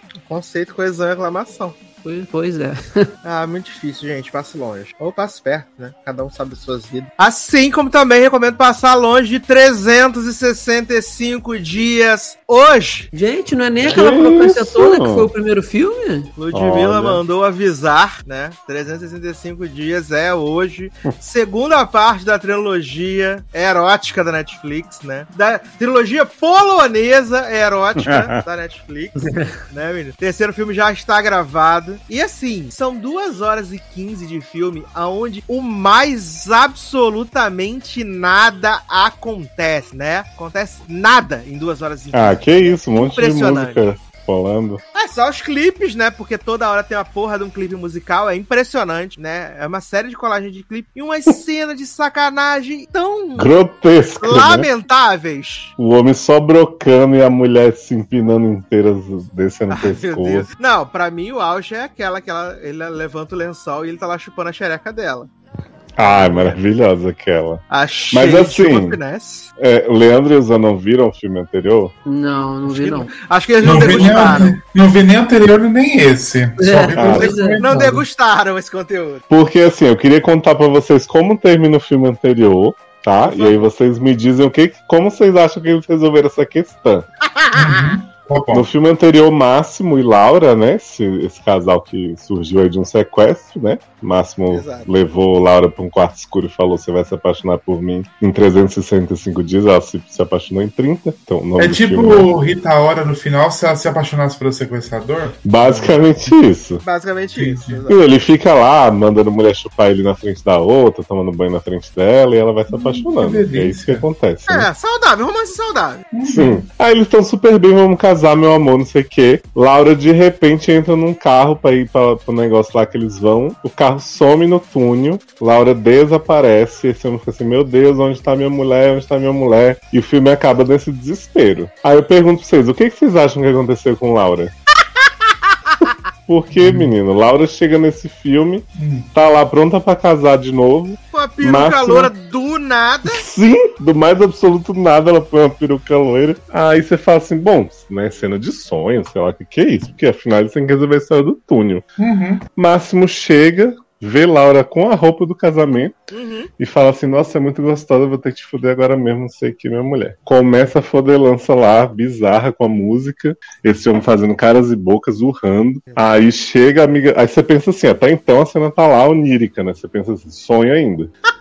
De repente chega a amiga de Laura e fala: Puta merda, você não podia ver a noiva antes, vocês são, vocês são uns animais. Como é que pode? Você só pensa em transar, meu. Como assim? Sai daí, garoto, sai daí. E ele lá, metendo em Laura, e Laura olhando pra ela rindo. E ela tira, tira ela daí. Aí. Máximo, sai daqui, deixa eu começar com minha amiga. Aí, a amiga de Laura chega pra ela e fala: Você não vai contar pra ele? Aí ela, o quê? Que eu perdi o filho que eu tava esperando dele naquele dia do túnel que quase me mataram? Que filho, senhor! Tinha filho? Então, aparentemente ela Aparentemente, tava sim. grávida dele, né? Depois de dois dias junto, e perdeu esse filho nesse ataque do túnel que a gente nunca vai saber o que Que a gente aconteceu. nunca viu. A gente nunca viu. E outro, outro plot muito interessante, Leózio, que tem é que logo depois que eles casam, aí eles vão lá pra lua de mel, e aí tem vários clipes. Aliás, puta que pariu a cena do golfe. Meu Deus, que vergonha. Ah, icônico. Pra você ter uma ideia, Zanão, é assim: eles estão na lua de mel, né? Esse grande casal aí, Anastasia e Christian Grey da nova geração. Eles estão lá, né? Iates, não sei o que. Aí ele vai jogar golfe. E aí, o que, que ele faz? Ele tá lá acertando os buracos. E aí ela tira a bandeirinha do buraco e ela senta com a Prochesky dela no buraco. Hum. E manda ele jogar a bolinha pra bater na perereca dela e cair no buraco. Olha que delícia. Nossa, eu achei que ela ia dar uma mijada. Tudo isso ao som de uma música cafonérrima. Menino, e as cenas são assim: os primeiros 40 minutos de filme é tipo, ela reclama que ele não tem tempo pra ela. Só Ela, isso. Você, você prefere seus amigos mafiosos do que eu. Aí a música começa, trepa, trepa, trepa, trepa. Aí daqui a pouco, a amiga dela começa a pegar um outro cara lá que trabalha com o Máximo e Exato. começa a jogar sobremesa no corpo dele, música, trepa, trepa, trepa, trepa. Aí Laura fala, ai, sinto falta de trabalhar, não sei o quê. Máximo, vou te dar uma confecção. Música, trepa, trepa, trepa, trepa. Hum. Não, e é maravilhoso que nesse dia, quando o, o Máximo e a Laura chegam da, da lua de mel, que eles pegam lá a amiga e o, e o capanga transando som- no sushi erótico do Faustão, aí ele fala assim: comprei uma viagem pra você e sua amiga fazerem. Aí ela. Você pensa que você é meu dono? Você não manda em mim? E não sei o quê? Do nada assim. E aí acaba que essa viagem nunca é feita. Eu amo. Explode entre- E assim, gente, a gente não é contra a cena de sexo, não, muito pelo contrário, mas assim, uma cena sem graça. Aham. Os atores são muito bonitos, são muito então, mas eles estão lá, tipo, fazendo, sabe, acrobacia e uma música cafonérrima, então assim, não, cumpre aí- o propósito, não, a cena. É uns negócios assim muito esquisito, viado. Que aí tem uma cena que o Máximo sai lá com o capanga dele pra fazer os negócios da máfia, que a gente nunca sabe o que é, na verdade. E aí a, a mulherzinha lá fala assim: ai, vamos dar uma volta, eu vou ser minha melhor amiga, vamos lá ver minha confecção. Aí elas vão lá ver a confecção, não sei o quê. Aí elas estão almoçando no restaurante, de repente o Máximo aparece com o capanga do nada, brota e fala: Vambora, porra! Acabou o almoço! É. Casa! Sim. E aí ela, o quê? É isso aí que eu falei, casa, caralho, mandei. E é assim, uns negócios sem pé nem cabeça. Aí, de repente, essa mulher tá lá na casa dela, muito sofredora, muito triste. Aí aparece um jardineiro, todo tatuado, todo malhado, Maravilhoso. E aí, ele fala assim: Não, sou jardineiro aqui de vocês agora. e aí some desaparece, aí depois de 40 Não, já, o jardineiro fala pra ela assim: ah, você é a mulher mais bonita daqui, não sei o que. Ela, eu sou inútil, eu não tenho nada pra fazer. Aí, Exato. que isso? Ser, é, ser esposa é uma profissão muito honrada e difícil. Que isso? Gente, É, o, o nada um clipe que entrou. É o clipe que entrou. Entendeu? O clipe de 50 tons. Aí Nacho fica lá flertando com Laura, não sei o que, Laura, ah, tá bom.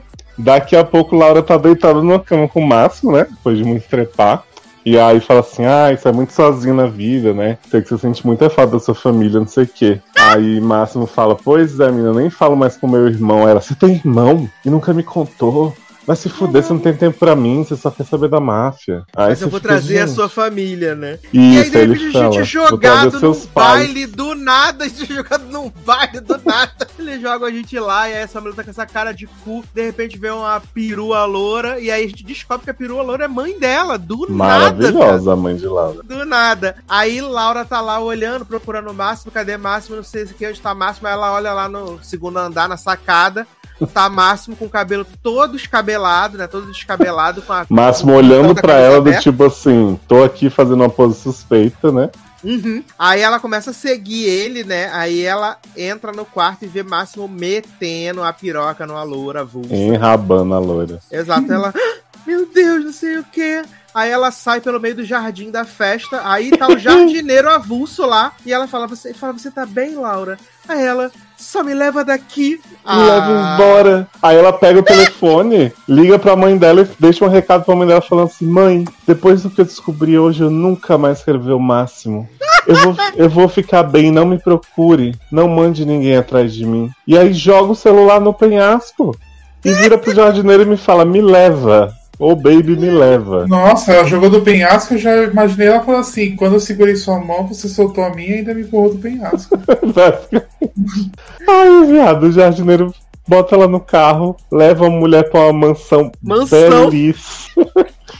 De frente pra praia. Aí- comer ela também? Calma, Lógico. aguarde e confie. Aí o jardineiro fala: ah, pode ficar aqui o tempo que você precisar, não sei o que, casa de papai. Vou te apresentar minha irmã e apresentar a irmã dele que tá grávida e fica fazendo piadas de gravidez também, né? Maravilhosas. E aí. ah, Não, e ela acha naturalérrimo o fato do jardineiro morar na mansão, né? De frente pra praia. sim. Não, a mansão, inclusive, melhor que a de máximo, né? Vamos combinar. Com certeza. Tudo ali é melhor. onde, gente? Eu perdi isso.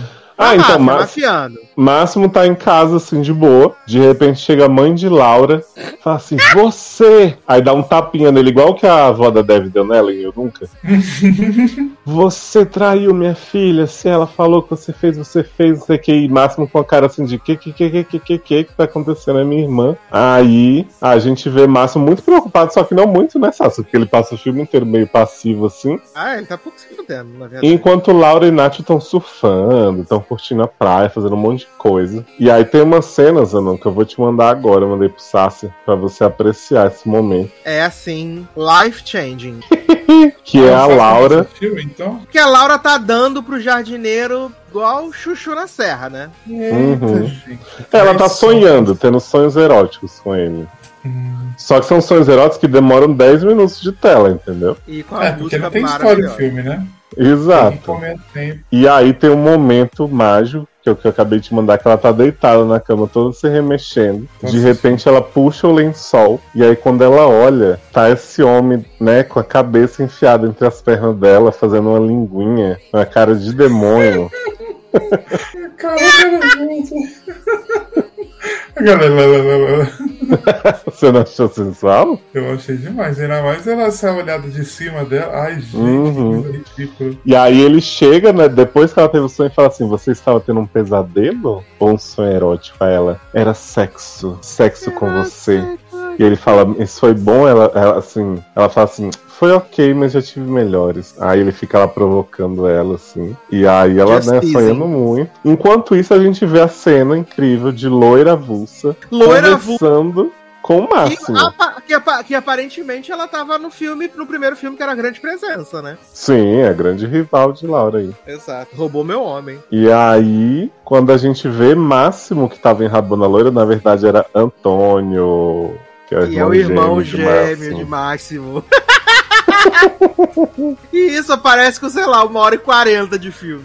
Ai, gente, muito bom, né? Eu fiquei, olha, eu fiquei, gente, não é possível. E aí vai a. a, a, a- pra mim, o desfecho do filme é assim, life changing, né? Ah, não, acho que assim, tem um momento muito bom que é quando Nath Acaba. começa a desaparecer pra conversar com o papai na praia. Aham, E aí Laura fica toda, como é que você tem esse dinheiro todo sendo jardineiro? exato. Aí ele fala assim: Ah, meu pai tem dinheiro, eu tô querendo independência, garota, para de me questionar. E aí esse homem tá do nada tomando uma ducha com a bunda de fora pra seduzir Laura. E aí Laura chega depois de ter visto várias discussões com o pai dele e fala: Quem é você de verdade? Ele fala: Eu sou Nacho, Emiliano, Santiago, não sei o que, não sei É, não, ele quê." mete mó broncona como se, tipo, todo mundo soubesse quem você é, né? Exato, sou- nunca ouviu falar desse nome. Exato, sou pica grossa pra caralho. Sou Quem é filho do na fila do fulaninho. né? Pois é. Ele fala assim: sou filha do fulaninho que é o maior rival de seu marido máximo na máfia. e aí ela fala assim: Você me sequestrou até aqui. Ela fala, eu estou cansada de homens que querem decidir o meu destino pra mim. Aí ele fala assim: Mas foi você que pediu pra vir, garota, tá doida? Aí ela fala: Mas e se eu não tivesse vindo? Aí, ele, aí eu ia dar um jeito. Aí você fica assim: Meu pai. Aí Nacho leva a Laura pra conversar com o pai dele. Aí um segurança chega, pega a Laura e diz: Me dá a Laura aqui que a gente vai manter ela segura. Aí daqui a Uhum. pouco o Máximo tá conversando com o povo da máfia do pai dele lá dentro. Aí Nacho chega e ele fala: Ah, trouxe sua mulher aqui pra você ver como fácil você pode perder, igual eu fiz no túnel com ela, não sei o quê. Tipo, do nada, esse homem nunca tinha sido citado. E aí. O Nath fala assim, mas, mas Laura tá bem, papai? Tá sim, tá com fulano. Não, não tá com fulano, não, tá com outro segurança. Aí de repente sai Máximo e Nath juntos, com a arma na mão, atravessando uma Meu passarela. Deus, uma das maiores cenas de ação já feita no cinema mundial. Pois é. E aí eles chegam num grande salão, assim, oriental, que tá Máximo Clone, né? O, o Adriano, com a arma apontada pra cabeça da Laura, e a outra loira com outra arma apontada, e os dois apontando a arma também. Uma sequência assim, de ação né, e tensão incrível. E aí Adriano começa a falar assim: Você nunca vai saber se seu filho seria parecido com você ou com ela. E aí Máximo se descontrola, começa a atirar pra cima, atira na loira. Aí loira atira em Laura, aí Laura sai andando com, com o braço sangrando assim. E aí o. O Nath começa a querer atirar no máximo, depois desiste. Aí deixa os vilão lá mortos no chão. E Laura caída e máximo ajoelhado corpo dela. E acaba o filme. E aí vai chegar no terceiro e vai estar Laura de boa, falando, né, menina, aquele dia que eu levei um tiro, quase perdi outro filho. que loucura, né? Tava grávida Tava dele e do jardineiro, né? Tava grávida de Pois novo, é. tava grávida de Grávida novo. de sonho. E da bolinha de golfe, né? Tava grávida de Luiz Carlos Prestes pra ter o filho dele no Brasil. Gente, mas assim, eu vou te contar que o que o primeiro filme pelo menos dava a volta, tinha umas cenas de Laura se sacudindo no barco, não sei o que. Esse é realmente um negócio. Porque é isso que a gente falou, assim, não tem cinco minutos de cena normal falada sem entrar uma música no clipe. E são uns clipes muito despropositados de tudo. Não, é muito ruim, gente. É muito ruim. Porque assim, eu, eu, eu sou acostumado a ver filme ruim, né? Não é à toa que eu assisto a franquia After. E eu fiquei bem bolado quando eu vi After 3, né? Porque ele é um grande filme que nada acontece, assim, durante todo o período do filme. E aí, esse filme aqui tem 2 horas e 15, ele é um filme bem longo. E, cara, se você for pensar, não acontece absolutamente nada. Nada no filme, nada. Uhum. Nada. Não, podia ser realmente ela ir com o Nath mais cedo, voltar meio apaixonadinha por ele, né? Não, tipo, não tinha esse negócio dela ser ameaçada por arma e ficava o triângulo e tal. Não seria. Exato, que ia resolver no último filme. Isso. E aí é foda porque, tipo, ela podia ter transado mesmo com ele, né? Não ter sido 10 cenas de sonho. E aí ficar o conflito dele dizer, você deu pra outro. E ela, mas eu vi você enrabando outra mulher. Ele, mas era meu irmão, ela não tinha obrigação de saber, você nem me contou que tinha irmão antes que dirá gêmeo, entendeu? E era esse barraco que eu queria ver. Uhum. Não, é lamentável, assim. E, e nem pela sacanagem, como o Leoz falou, gente, porque é tudo tão triste, Uhum. né? Igual eles recriam a cena do primeiro filme, que no caso ele tava comendo a mulherzinha enquanto ela ficava olhando, né? E aí eles recriam o quarto, né? E aí ela fala assim: me fode do jeito que eu gosto. Ah, mano, esse filme tem um e aí momento. escorreu uma lágrima na hora que ela falou isso assim, porque eu falei, Sim. gente, não é possível. Esse filme tem um momento que ela fala pra ele assim, né? Que eles estão, tipo, trocando presentes. Aí ela fala: O que dar para um homem que já tem tudo? Tudo. Já sei. Aí- Aí, ela começa a morder a orelha dele e leva ele pro quarto e dá o cu. O cu, né? Dá o cu pra ele, exato. dá, dá broma que já tem tudo. Cu. É Ah, isso eu gente, francamente. É, é porque, assim, o, o que eu acho importante dizer sobre a, a fodelança do filme é que, tipo, 50 tons a gente dizia que já não tinha muito, né? Não eram cenas, assim, de muita. Mas se você compara com 50 tons, pelo menos os atores de 50 tons parecem estar gostando, né? Do que eles estão fazendo. Aham. Esses aí, eles fazem umas caras, assim, tipo, parece o povo em drag race atuando. Sério, não dá pra levar a sério isso. Não, e assim, ah, olha aí, ó, a que ponto chegamos, né? Eu tenho que dizer que pelo menos a dona El, El James, ela consegue fazer uma historinha minimamente rolar, né? Sim, um monte de coisa problemática, mas pelo menos segue uma linha, né? Exato, começo, meio e fim, estabelece grandes vilões, né? É, faz um homem cair de helicóptero e 10 segundos depois tá entrando em cena de boa.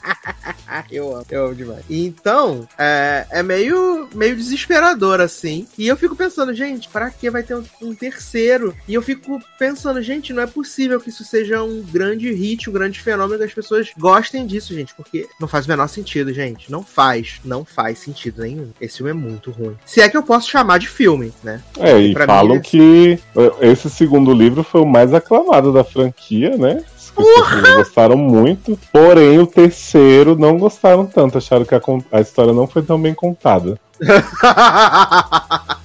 Se a história não foi tão bem contada no segundo, no do terceiro, né, menino? O segundo é o aclamado, eu não quero nem ver o que vem por aí. Pois é, mas é que a gente não sabe se o livro é bom e o filme é ruim, né? Vai saber. É, eu acho que é tudo ruim no caso, né? Mas a gente vai pedir pro Darlan ler e contar pra gente. Ah, ele não vai fazer isso por nós. Ah, mas ele devia. Mas o, a gente achou aquelas sinopses, né, da época. Ah, é verdade. É verdade. A gente achou aquela sinopse da. Eu te mandei um print também, não mandei? Do, do, da, da- do que vem aí? Sim. Tô até procurando. Não, aliás, né, eu quero criticar aqui todos os, os lugares que eu li sobre este filme que falavam que nessa continuação a Laura era sequestrada pelo Nacho. Exato. Não é isso que acontece. Ó, ó, tá aqui, ó. Zanon, presta atenção. Vale lembrar que o terceiro filme da franquia já foi filmado e será lançado em breve. Em entrevista ao site Hugo Gloss, a escritora e roteirista polonesa Blanka Limpinska revelou que o próximo filme promete ser ainda mais polêmico, com cenas de sexo ainda mais realistas e baseadas em suas próprias experiências. Abre aspas. Eu não posso dizer muito sobre o filme, até porque não tem o que dizer, né, viado? O que eu posso dizer é que vai ter uma fotografia incrível, terá sexo maravilhoso, porque o filme é meu.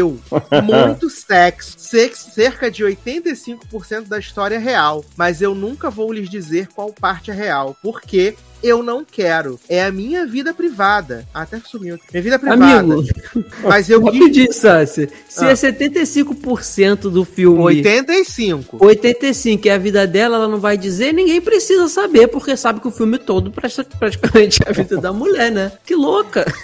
Existe muito da minha vida privada na ficção, mas eu quis mantê-la para mim mesma. Existe muito da vida que ela ficou pra ela, né? Que ela foi sequestrada por um mafioso Não, gostoso. A parte que de ela- vida só essa, né? É, a parte que ela quis manter pra ela mesma são os 15% que não tá no filme, né? Ai, gente. Ó, Sácia, eu peguei aqui as sinopses dos livros, né? Que acho que a gente Ai, já até em algum programa, mas vocês fingem que é inédito. livro Tanzien, né? Que é esse número 2. No segundo livro, A Vida Siciliana de Laura Biel está assim. Um bom casamento, um marido que faria tudo por ela, gravidez, presentes e luxo inimaginável. Adoro presentes. Até então, tudo parecia perfeito, se não fosse o fato de os gangsters estarem por pé, um crime indefinido pairar no ar e alguém estar constantemente tentando sequestrá-la e ou Esqueceram de colocar isso no filme, né? Pois é. Esqueceram de Cadê? colocar o miolo. Cadê o crime indefinido? Aí vem o último, né? Livro Colene 365 DNI. Colene. No terceiro e último livro, Laura está grávida e é baleada. E seu marido deve tomar a decisão mais difícil de sua vida: salvar Laura ou seu filho. Mas aqui ela não tá nem grávida, né, menino? Pois é. Diferentemente do segundo livro, que muitas pessoas consideram o melhor da trilogia, o terceiro não agradou a muitos leitores. Bom. Ai, Bom, gente, bom, é absurdo. Tão bom. Você Nossa, que leu aí o agradou terceiro, filme. né? Pois Imagina é. como vai ser. Imagina, né? Se no segundo que tinha história, eles tiraram toda a história e deixaram nada, Deixaram Deixaram só a vida da diretora. só a direita. É, A vida da diretora é ter sonho erótico, né? Que é a maior parte do filme. Ai, ai, ai, ai, ai, ai. Não é possível, gente. Não é possível. Ai, ai. Mas, gente, passa fora, passa longe, gente. Economiza essas duas horas da tua vida, tá? Economiza. Faz, faz, faz bem. Não, se você quiser ver uns clipes, né? Deixa passando. Ah, mas não é melhor botar na, net, na, na, na MTV? Vendo, pra clipe? 5.0 de velocidade, gente. Melhor Nossa. que tem. Amo que já As cenas de sexo em 5.0. 5.0 deve ser um, um hino, né? É. Ai, ai. Mas, menino, seguindo aqui, né, nesse podcast maravilhoso, vamos falar agora de uma nova série da dona Netflix aí, né? Ah, vamos tentar. Le- Leoz pediu pra gente ser moderado nos spoilers, porque ainda faltam dois episódios pra ele, né, Leoz? Isso, parei no Ai, meio do isso é tão seis. difícil pra mim, Brasil. Não, só não fala do episódios. final final. Quando vocês forem falar, eu dou uma, uma saída. É, tem que me forçar aqui. Eu sou horrível pra falar sem spoiler. Ele é o primeiro que.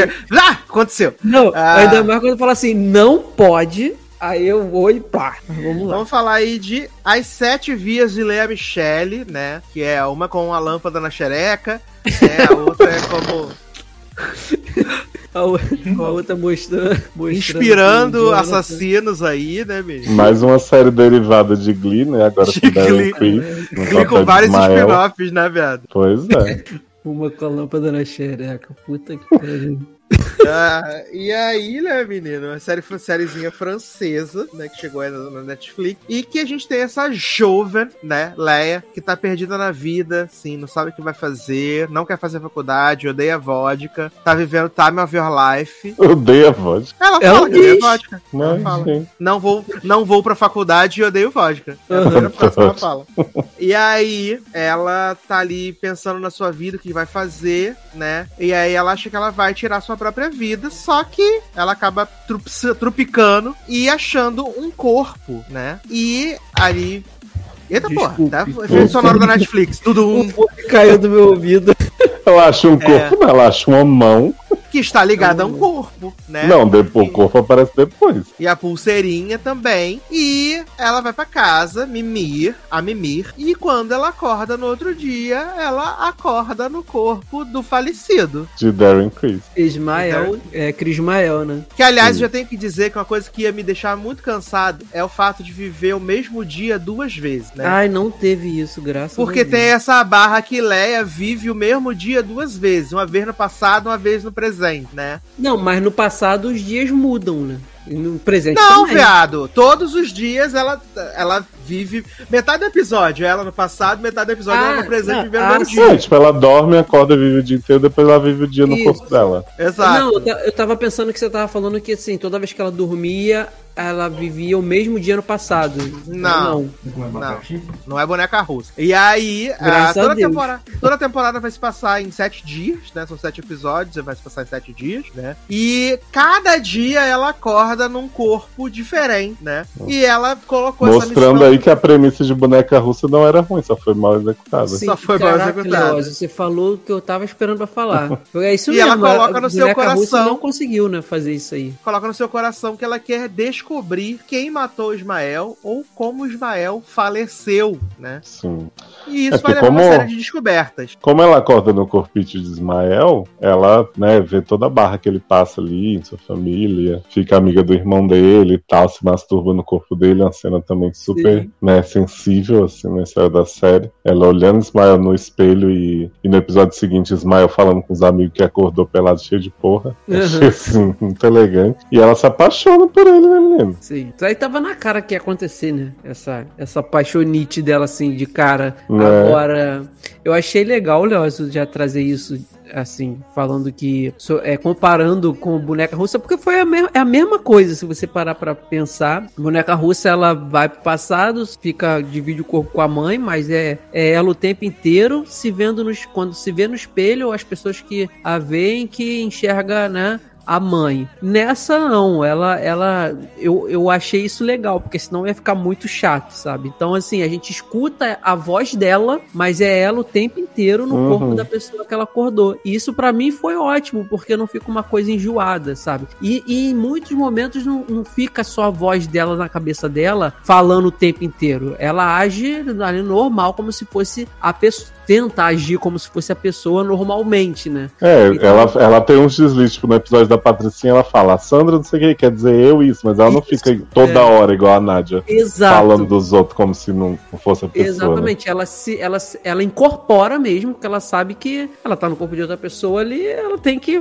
tentar fazer o máximo possível. E isso gera até já no primeiro episódio, gera cenas assim, é, é para ela para ela que são deixa ela na, na saia justa, como é o caso do ensaio da banda, que ela não faz ideia, porque ela Sim. não, ela não vem com as habilidades da pessoa. Ela tá no corpo, mas ela não sabe tocar guitarra de jeito nenhum, como Sim. o, o, o Ismael o sabe. Isma. E ela descobre logo de cara que Ismael tava numa banda com seus pais, né? Então ela fica Sim. assim, ué, mas ninguém conhecia esse homem, de repente ele era o melhor amigo da minha mãe e do meu pai. Vou ter que investigar pra descobrir o que aconteceu, né? E aí ela vê que a mãe tinha um monte de, de sonho de ir pra Paris com Ismael, e aí o pai se sentia deixado pra trás pelos dois amigos, e ela começa a desconfiar de cada um, né? Dos A motivos. própria Porque, vagabanda, né? é, vagabanda is over, the friendship, everything. Ai, ai. E aí eles têm, tem essa. O, o que eu acho legal, assim, né? De, dessa mudança, de cada dia ser um corpo, são. Primeiro, as limitações, né, que, que ela tem de não saber as coisas, Tem- e cada corpo é uma. No caso dos pais, é- vai sempre cair na, na parte dos instrumentos, que os pais e o Ismael são todos é, musicistas, né? E Uhum. um, um dos episódios que eu mais gosto é o que ela troca o corpo com o vilãozinho da história, o pai, que é o Uhum. skatista. Gente, eu adorei esse episódio demais, assim. É, é- Mas ele já é o quê? Ele é o terceiro, quarto? É, o terceiro. É o terceiro. Primeiro é Ismael, aí depois é a mãe, é, aí depois é ele. É. Então, assim, eu, é o que para mim foi o que eu mais gostei, porque além de dela, dele, a gente ter aquela visão que ele era o vilão da história, o cara babacão, o bullying e tal.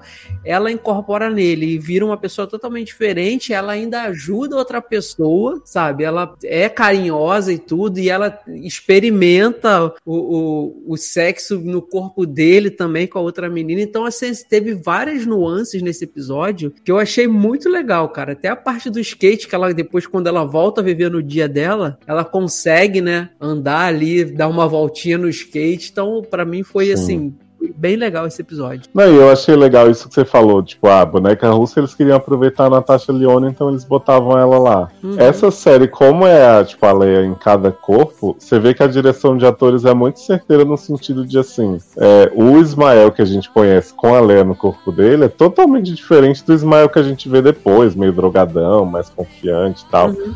O pai também com a Lé, ele, tipo, o ator tem vários trejeitinhos, assim, mais feminino e, e uns olhares mais, sabe, mais sensíveis. Eu, assim, eu, eu percebi muito. Não, eu Sim. percebi muito isso. Eu achei incrível a atuação deles é, no corpo, no, com o subconsciente da Leia, porque a expressão, a expressão corporal de todos eles muda bastante. Uhum. Eles ficam assim, completamente acanhados e inseguros. Essa é a palavra, inseguros. Eles Uhum. ficam inseguros o tempo todo, mostrando que é o corpo, mas com outra mente, de que não sabe fazer nada do que eles deveriam fazer nos episódios deles, sabe? Então eu achei isso muito legal, cara. Assim, é o pessoal. Eu vi uns comentários da galera reclamando: ah, pecaram muito em coisas básicas sobre séries de viagem no tempo. Mas eu acho que a proposta não era essa, sabe? Viagem no tempo. Tanto que. Eu acho que, assim, tá lá, ela viajando no tempo, mas eu acho que a, a última preocupação da série é, É é essa. pegar paradoxos e, Isso. sabe, tipo...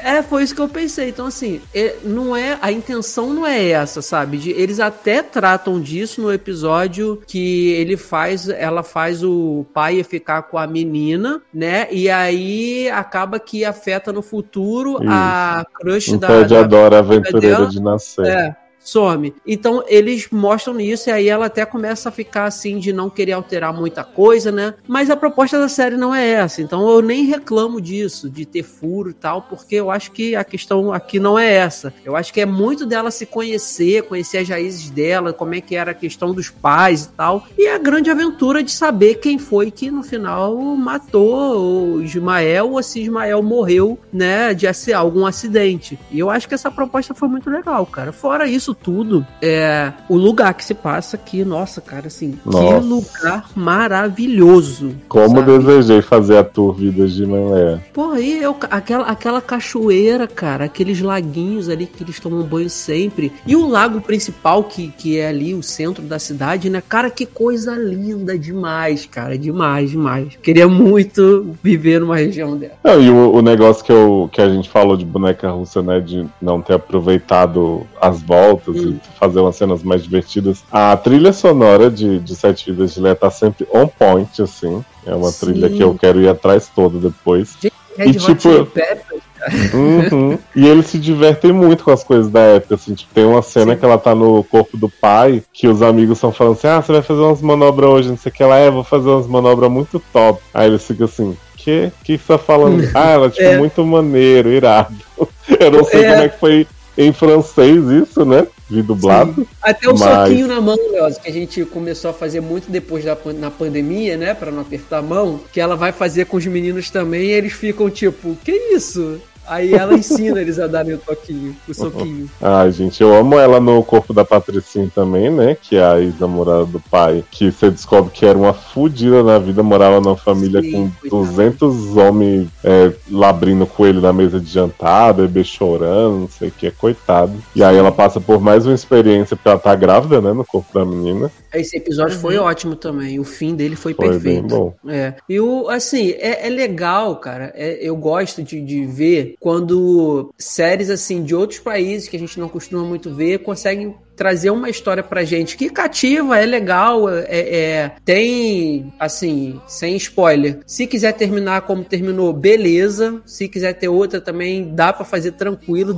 porque a gente fica, eu pelo menos fiquei muito satisfeito, sabe, assim, com, com tudo. Pra mim, assim. terminou. É, é, pra mim também terminou, mas eu acho que também dá pra ter, sei lá, se quiserem fazer, eu acho que dá. Não sei como é que vai ser. E, e o episódio também, e o que eu acho, quer dizer, o episódio não, o que eu acho legal, o que eu achei legal também, é que todos os poucos momentos que ela tentou falar pra alguém do passado, né, enquanto tava no corpo de alguém, que ela veio do futuro, que ela é a filha na mente, no corpo da, do, do pai e tal, todos não, não deram crédito.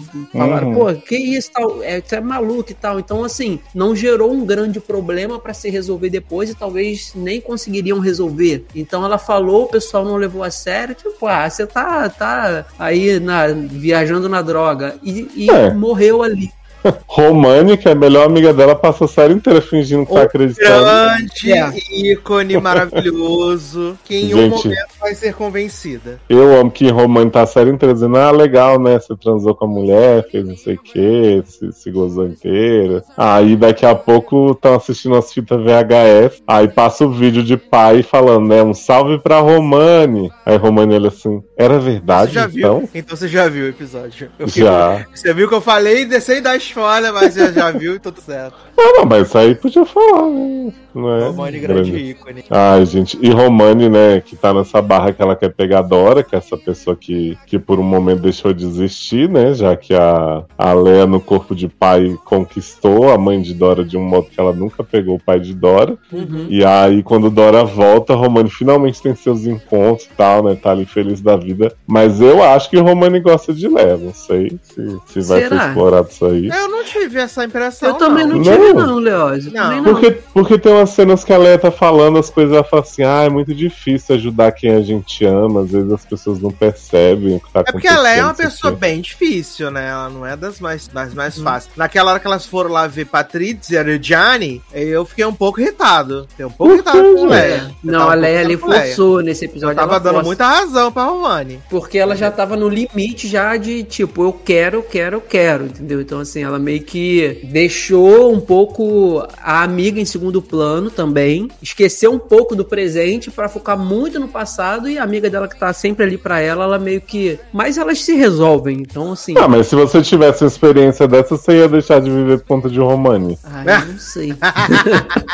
Aí você me pegou, será? É porque, Porque, o foda é tipo- que, como o Romani não acredita nela a maior parte da série, ela fica dizendo assim: ah, você tá muito obcecada com isso, não sei o que, como se fosse assim, esse negócio você inventou. Mas a gente sabendo que é verdade, não, é, não ia dizer. Até porque ela não tem muita opção de não viver isso, né? Porque afinal, ela vai É, dormir e acorda Não no tem controle. É, não tem Pois controle. é. Ô, Leózio, uma coisa aqui que também é, eu achei legal, assim como ela no passado fala coisas do presente e a galera não entende, quando vem pro futuro e elas têm que usar um videocassete, elas não conseguem. Elas, gente, o que que tem que fazer e ler no Nossa, manual? sofrimento delas pra pôr os cabos, né? Sim, aí quando vê que não funciona é por quê? Porque não tá ligado na tomada. Então, assim, eu também achei legal, porque eu acho que hoje qualquer pessoa nova, assim, né, se bobear, bota um aparelho desse na mão, também não deve saber muito sem olhar um vídeo no YouTube. Então, eu Uhum. achei bem legal esses paralelos que a, que a série faz, assim, sabe? Com, com- juntando com o elenco, que, que eu achei ótimo, a história.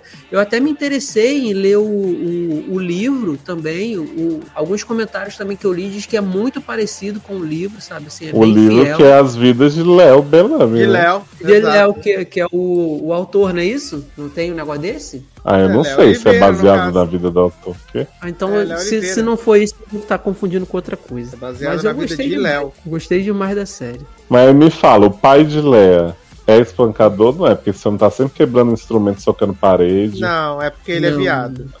Garoto. Ué, não- isso aí foi spoiler? Agora eu já É nem small sei. spoiler. Não, não cheguei a ver, mas imaginei, né? Que afinal ele tá a série inteira com o cabelo do Bela. Cabelo do Bela. Exatamente. E olhando o Ismael assim, meio lânguido. Meio lânguido. Só isso que eu vou te dar tu- spoiler. Viado. Ele, ele vai pegar o Ismael enquanto tá no corpo da Léa? É... Não, Sim.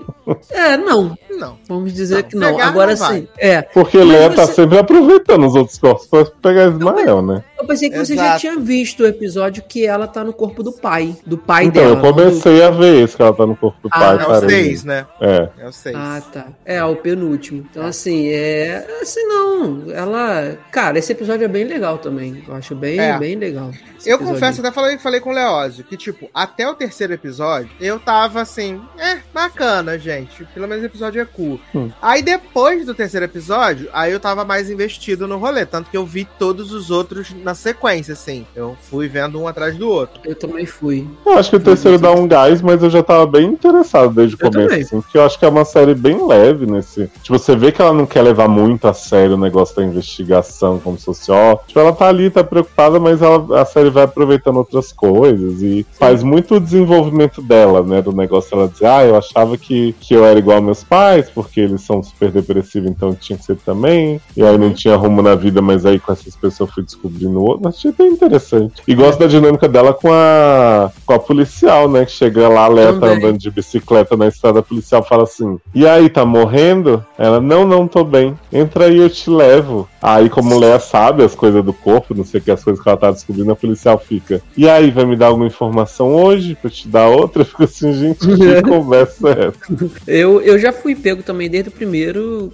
por conta, claro, assim, não só por conta da paisagem, mas aqui sempre, cara, uma série bonita assim já me prende um pouco. Mas quando eu vi que o, o primeiro episódio é, você já quase não tem a Leia, assim, em si, a atriz. E cai todo no colo do, do Ismael. E eu vi que o ator entregou, que eu gostei muito dele, achei ele muito bom. Darren Criss, ótimo. É, eu já me pegou de primeira ali e também foi na sequência. Foi na sequência que eu vi, assim. Ter parado pra fazer uma coisa ou outra, comer e tal, mas foi também direitinho, porque é, eu, eu gostei demais, cara. Sou, sou bem suspeito pra falar, mas eu acho que grande parte disso, além da história ser uma história que assim, ela, é- ela para mim ela é, ela é básica, uma história de tem de viagem no tempo básica, mas eu acho que ajuda muito a força da, da, da, da galera que, que fez assim, dos atores todos, que tem, tem muita sinergia neles ali, sabe? Em todos eles, é, tanto no passado, aí quando você vem pro presente ali com a, a Leia com a com a Romane, né, com a amiga e tal. Então assim, ela na investigação sozinha e buscando. Então para mim ela segura, tanto ela segura ali no presente, quanto todos eles seguram no passado, cada um em seu episódio. Então, Uhum. me pegou de boa. É o De Volta aos 15 francês. É. Mas-. Mas então, Sá, você acha que não tem segunda temporada? Acho que não. Acho que terminou Eu- de boa, sucesso. É, não, pra mim também terminou de boa, se terminar assim, show. Mas eu tô com o pé atrás. Eu acho que pode ter. Mas se Ah, vocês não, quiserem falar do spoiler, esperando. só. Esperando a segunda temporada de Curon até hoje, gente. Esquece. não Vai ter, não. Menino, e foi renovado, não foi ou não? Essa daí? Foi. É, pois é. Mas também teve pandemia, né, cara? Então, Mas Foi. contem aí o final pras pessoas, eu volto. Não, depois. vamos contar não. Quem quiser assiste. Mas, assiste, porque vai ter uma experiência muito legal. Porque eu adorei a cena final. É, porque os dois, os dois últimos, né? Os dois últimos, eles meio que se complementam. Os dois últimos se complementam. Isso. É como se fosse um grande episódio, os dois últimos. um filme de 1 hora e 20. aqui. É, assim, e sério, eu, eu, eu adorei a cena final, de verdade mesmo, cara. Eu, eu terminei a série sorrindo, cara, sabe? Assim, falei, se tiver que terminar assim, show. Se não, se tiver outra também, pra mim, show também. Porque é muito legal quando termina, você vem, faz um, né, é, um caminho que essa série fez toda, assim, em poucos episódios, com episódios de 40, o maior, acho que tem 46, sei lá, e, e termina de um jeito tão legalzinho assim. Então, pra mim, foi show. E tem essa duração episódios todos têm, né? Nenhum parece apressado nada. Então, se as outras séries quiserem aprender um pouco como faz, Ah, amo. tipo, não fica faltando informação, né? Exato. É. E você acha Foi. que foi melhor que Cavaleiro da Lua, Sassi, essa série? Com tranquilidade. Ai, também, com tranquilidade. Com tranquilidade. Sobretudo, sobretudo o último episódio. Se eu for dar uma cagada no banheiro agora, vai ser melhor Cavaleiro da Lua. Gente. Se você contar com a da Lua, eu saio desse podcast agora, que eu não sou Não tem nada obrigado. pra contar, viado. Tem nada pra falar, não. Não tem nada pra contar. É Nossa, isso era bom mesmo, hein? É isso. Como, to- como toda a série, não, toda a série, não tem nada pra contar. É isso. Ai, Porque gente, eles vieram, contaram a história-. Contaram a história série. muito da mal contada, porca e foram embora. Se eu assistir só o último depois de ter visto o primeiro, eu entendo? Claro, Entende. Amo. Pior que você entende. tem. Mas vamos então pra última pauta desse podcast, então, porque Elizabeth Moss está de volta, meus amigos, né? Vó Elisa. Enquanto Handmaid's Tale não nos agracia aí com a sua quinta temporada, Betinha Moss juntou forças com Wagner Moura, né? É do Brasil. Grande Ah. ator poliglota Wagner Moura. Poliglota. Dan Velasquez, né? Que era equatoriano, mas ele pediu pra mudar a nacionalidade para brasileiro. Eu fiquei nessa dúvida, porque quando eu vi o nome e tudo, e aí antes dele falar português, ele fala muito em espanhol e tal. Aí eu falei, pô, jura que pegaram o cara podendo botar ele como brasileiro, botaram espanhol? Aí depois que o cara começa lá no tete a tete com o filho dele, no português maravilhoso, eu, opa, o cara fala inglês, e espanhol e português no meu episódio, show, adorei. É, não, ele é, ele, ele é brasileiro, mudou, mudou a nacionalidade do personagem. A E criança também que temos- faz a filha deve ser também, né? Porque o português da criança é perfeito. Que português, menino? Ele não fala português, ele fala, não fala português? só fala É o inglês Va- a criança. É o Wagner falando português e ele respondendo em E ele inglês. respondendo em inglês. "Tá, Exatamente. Claramente o ator leu o texto, tra- o script traduzido e ficou fingindo que tá entendendo Menino, Cara, eu já apaguei o episódio. No, no release que o Sasser me mandou, a criança tem falas que fala em português, sim, e direitinho. Não fala, Viado, não. três pessoas estão dizendo que não fala em português. Eu vou baixar de novo. É, Vou eu não vi de o novo. terceiro, mas no segundo ele só fala inglês. Só Eu fala vou, inglês. eu vou baixar de novo. Você deve ter ouvido o Wagner falar essa quero ver. Não, voz de Exato. criança, pô. A voz do Wagner não muda. Em momento nenhum, é o mesmo tom. Voz de criança. Ah, também tem Jamie Bell no elenco, né? Baseado aí no livro de mesmo nome, né? Shining Girls. No Brasil ficou Shine Iluminadas. like a diamond. E ah, a princípio parece ser só uma série de investigação de crime, né? Porque são mulheres que são assassinadas, violentadas, e aparentemente tudo isso, só isso, né? Só que a primeira cena do episódio é Jamie Bell, né? Eu, eu fiquei com muito medo de Jamie Bell nessa cena. Eu tô com medo de Jamie Bell nessa série inteira, que ele tá bizarro. Uhum. Conversando com a menininha, que é com certeza a Betinha Moss no passado, né? E ela tá lá, isso aqui é um circo, não sei o quê. É Aí ela. ele deixa, ele deixa um- o cavalinho pra ela. Fala assim, no final vocês sempre aceitam e tal. Ele fala que o joelho dele tá doendo por causa da chuva. E ele foi mata ver o vagalume, velho. Sasser? Ele arranca as asas do vagalume. Ô, Sasha, esse cavalo aparece depois, ela velha, na, na, na mesinha de cabeceira dela. Então é ela mesmo naquela cena ali, né? E aí, ah, o que dá a entender é que Jane Bell é um viajante do tempo, né? E que ele tá em várias eras, na verdade. E o mais louco de tudo é que a, a personagem da da Elizabeth Moss, né? Ela trabalha no jornal, lá como arquivista e tal. E ela sofreu esse abuso, né? Ela, só que ela sobreviveu, ela trocou de nome, tá, né? Tentando seguir a vida. E ela, por causa desse do trauma, né? Ela tem esses lapsos de memória, onde ela fica anotando as informações. E até então mostra que ela é uma narradora não confiável, porque ela tem esses lapsos de memória, né? Mas quando as coisas começam a tomar outros rumos, tipo, mudar drasticamente, tipo, ela mora com a mãe e de repente ela está casada com um cara em outro apartamento, né? Porque até então, cachorro, gato, cachorro, beleza, lapso de memória, tá? Sussa, né? Mas Computador, mais- que era o que ela sentava, mas na verdade é do outro colega. do né? outro colega, exato. Coisinhas que, beleza, você deixa passar. Mas quando É muito essa legal que virada- vai aos poucos, bem coisinha, né? Primeiro é o computador, aí o cachorro, você vai achando daqui a pouco a porra do casamento, né? Pois é. Exato. Essa cena é E- bizarra demais, né? E a E o cena mais da médica, né? Que vira outro médico no meio do exame. Virou outro médico do nada. E Exato. também a porta, quando ela vai bater no 2B e na verdade é 3B também, né? Começa a Sim, que é quando ela já tá casada, já mudou É, a realidade. E o mais interessante é que, apesar da gente ter essa mudança das realidades pra personagem da Elizabeth Moss, a história não para de seguir, porque o Wagner Moura tava acompanhando ela no, no, no caso, no primeiro episódio. A gente tem essa mudança de que ela passa a estar casada com um cara, e pra ele é como se nada tivesse mudado, apenas agregou o fato dela ser casada. Uhum. Não- não Então, mas isso eu fiquei, diferente. eu fiquei meio assim, eu não sei se a série vai explicar, né? Porque, tipo, a realidade dela vai mudando, né? Então, ah, tá, aqui ela mora com a mãe, não sei o que, de repente. E aí o Wagner Moura é sempre uma constante ali, né? The Constant, sendo que outras pessoas vão mudando. A médica muda, aí o. Sabe, os detalhes da vida Mas dela é porque tá tem muita, tem muita coisa acontecendo, assim. Eu não lembro agora se é no segundo ou no terceiro episódio que o Jamie Bell tá a, arrozando a menina lá que tá roubando a loja de Tá, conveniência. Madrigal. A- não, a, a loja de conveniência, é outra, outra personagem. Ah, então é no E aí tá. ele, No tipo, é bota ela, ele bota ela na furada, assim, pra ela não conseguir fugir, ficar presa e tal. E aí ele fala assim: a gente vai se encontrar, mas não agora. Então eu acho que ele tá em várias eras ao mesmo tempo. Sim. Porque até na Madrigal, tipo, ele fala assim: isso aqui não aconteceu ainda, vai acontecer amanhã. E aí ele fica botando as fotos, tirando do momento em que ela tá, Cara, sabe? É muito Que bizarro. bizarro, É bizarro muito essa louco cena. isso. Mas Esse então, homem não tem o que fazer, né? Procurar uma louça pra lavar em vários tempos, porque ele fica aterrorizando essas mulheres falando.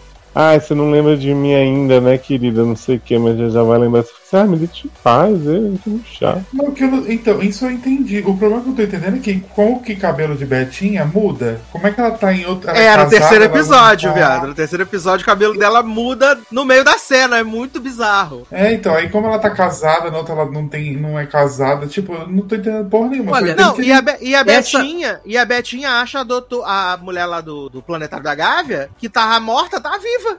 Então, é isso que eu ia falar. Essa cena, que, que é quando o cabelo dela muda, né? De pequeno pra grande, não é isso? Exato. Nessa cena. Aham. Eu tenho a impressão que essa cena já é antes do que talvez do que aconteceu com ela, ou porque a mulher tá viva e o cabelo dela tá grande, dá a entender que Não, ela é meio. o cabelo é quando meio- ela muda não, de identidade. Não faz sentido, sabe por quê? Hum. Porque nesse episódio a gente vê o Wagner Moura indo pra casa todo fudido, com não sei o que, com, a- com a manga sangrando, não sei o que. E, tipo, vai acontecendo todos os acontecimentos do episódio e meio que é um looping, porque no final volta pra esse começo. Pro começo.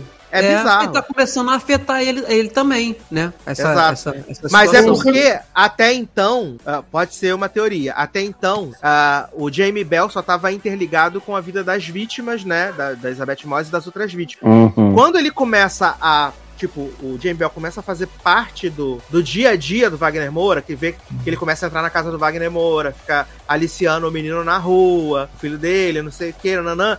Aí eu sinto que o Wagner Moura também vai começar a ser influenciado Vai virar essas Shining Girl. alterações, essas alterações no tempo. Eu É acho que porque vai ser assim, isso. o que eu peguei da história da Betinha é que, né, não é só viagem no tempo, é multiverso da loucura mesmo, né? Ela tem multiverso da loucura real. Ali, e ela vai pulando e o, o assassino vai pulando também atrás das mulheres dos, dos multiversos, tudo, né? Mas eu fiquei confuso pelo seguinte, digamos, né? Betinha morava no 2B. Aí ela chega lá, bate na porta, mãe, Rachel, não sei o que, aí aparece o homem e fala: sai daqui, garota, não tem nada a ver. Aí ela sobe pro 3B e encontra o marido. Tipo, como é que ela sabia que era o 3B? Ela não tinha anotado no caderno, ela olhou na. Na identidade. verdade, ela olhou na identidade. É, na Mas ela não identidade tinha vivido aquela vida ainda, que ela fica surpresa que ela tá casada com homem. Sim, mas é que mudou tudo, igual. Tipo, ela morou no 3B em outra vida que não era com homem, aí ela Não, notou, viado. entendeu? Não, ela não anotou, tava na, na driver's license dela, da Rodrigo. Ah, não faz Betinha Moss assim, 3B. Mas então, o que eu, eu, eu tô pensando que pode ser, ela foi atacada pelo homem, ele, ele guardou, ele fez ela porta-treco dela, né? Dele, Uhum. né? Colocou um bagulhinho nela. E aí ela tem o bagulho que brilha dentro dela. E se as mudanças que ele faz no tempo, tipo, são mínimas, mas afetam ela e ela percebe, diferente dos outros, que ela tem esse bagulho que brilha dentro É dela. porque, é, é porque é bizarro também, porque as coisas também mudam pro Jamie Bell. Na hora que ele tá lá na casa, ele tá tomando um chá numa caneca, aí quando a câmera termina de fazer a transição, ele tá com outra caneca, a cozinha toda mudou. É Sim. bizarro. E é, Agora, tipo, então- tecnicamente, no mesmo espaço-tempo. Fora É. que, tipo, o chaveiro da, da doutora Planetária da Gávea tava dentro da mulher que foi achada em 1970 e bolinha, sabe? É muito louco, muito louco. É, eu, eu, eu- acredito que a- essa questão não nem deva ser aquela coisinha verde que tá dentro do corpo que faça isso acontecer com ela, porque pelo que dá a entender no terceiro episódio, tá começando a acontecer também com o Wagner Moura, com, com o, o- é Dan, né, o personagem dele. E, e até então, pra gente, ele não foi vítima desse cara, sabe? Então tá- é muito confuso, cara. Assim, é um Uhum. mistério que, que tá deixando matutando mesmo. Eu É porque- amando esse inferno. É porque o, o que eu fico pensando, que é o que o Sassi vai me criticar, que ele vai dizer assim, não tem que pensar nisso, esses vilão do Homem-Aranha não existe mais, né? É que, por exemplo, tem a Betinha que tá aqui no 2B conversando com o Wagner Moura. A partir do momento que ela vira a Betinha do 3B, que ela encontra o marido, não sei o quê, e quer dizer que já existia uma Betinha de antes que tinha conversado com o Wagner Moura também, que essa Betinha agora substituiu, entendeu? É muito É confuso. porque eu acho, eu acho que eu acho que a, a, a Betinha Moss, ela não tem a ver com as alterações da realidade. É cada vez que o Jamie Bell faz alguma coisa em alguma parte da linha temporal, acaba afetando Uhum. o presente dela. Eu pensei Sim. nisso.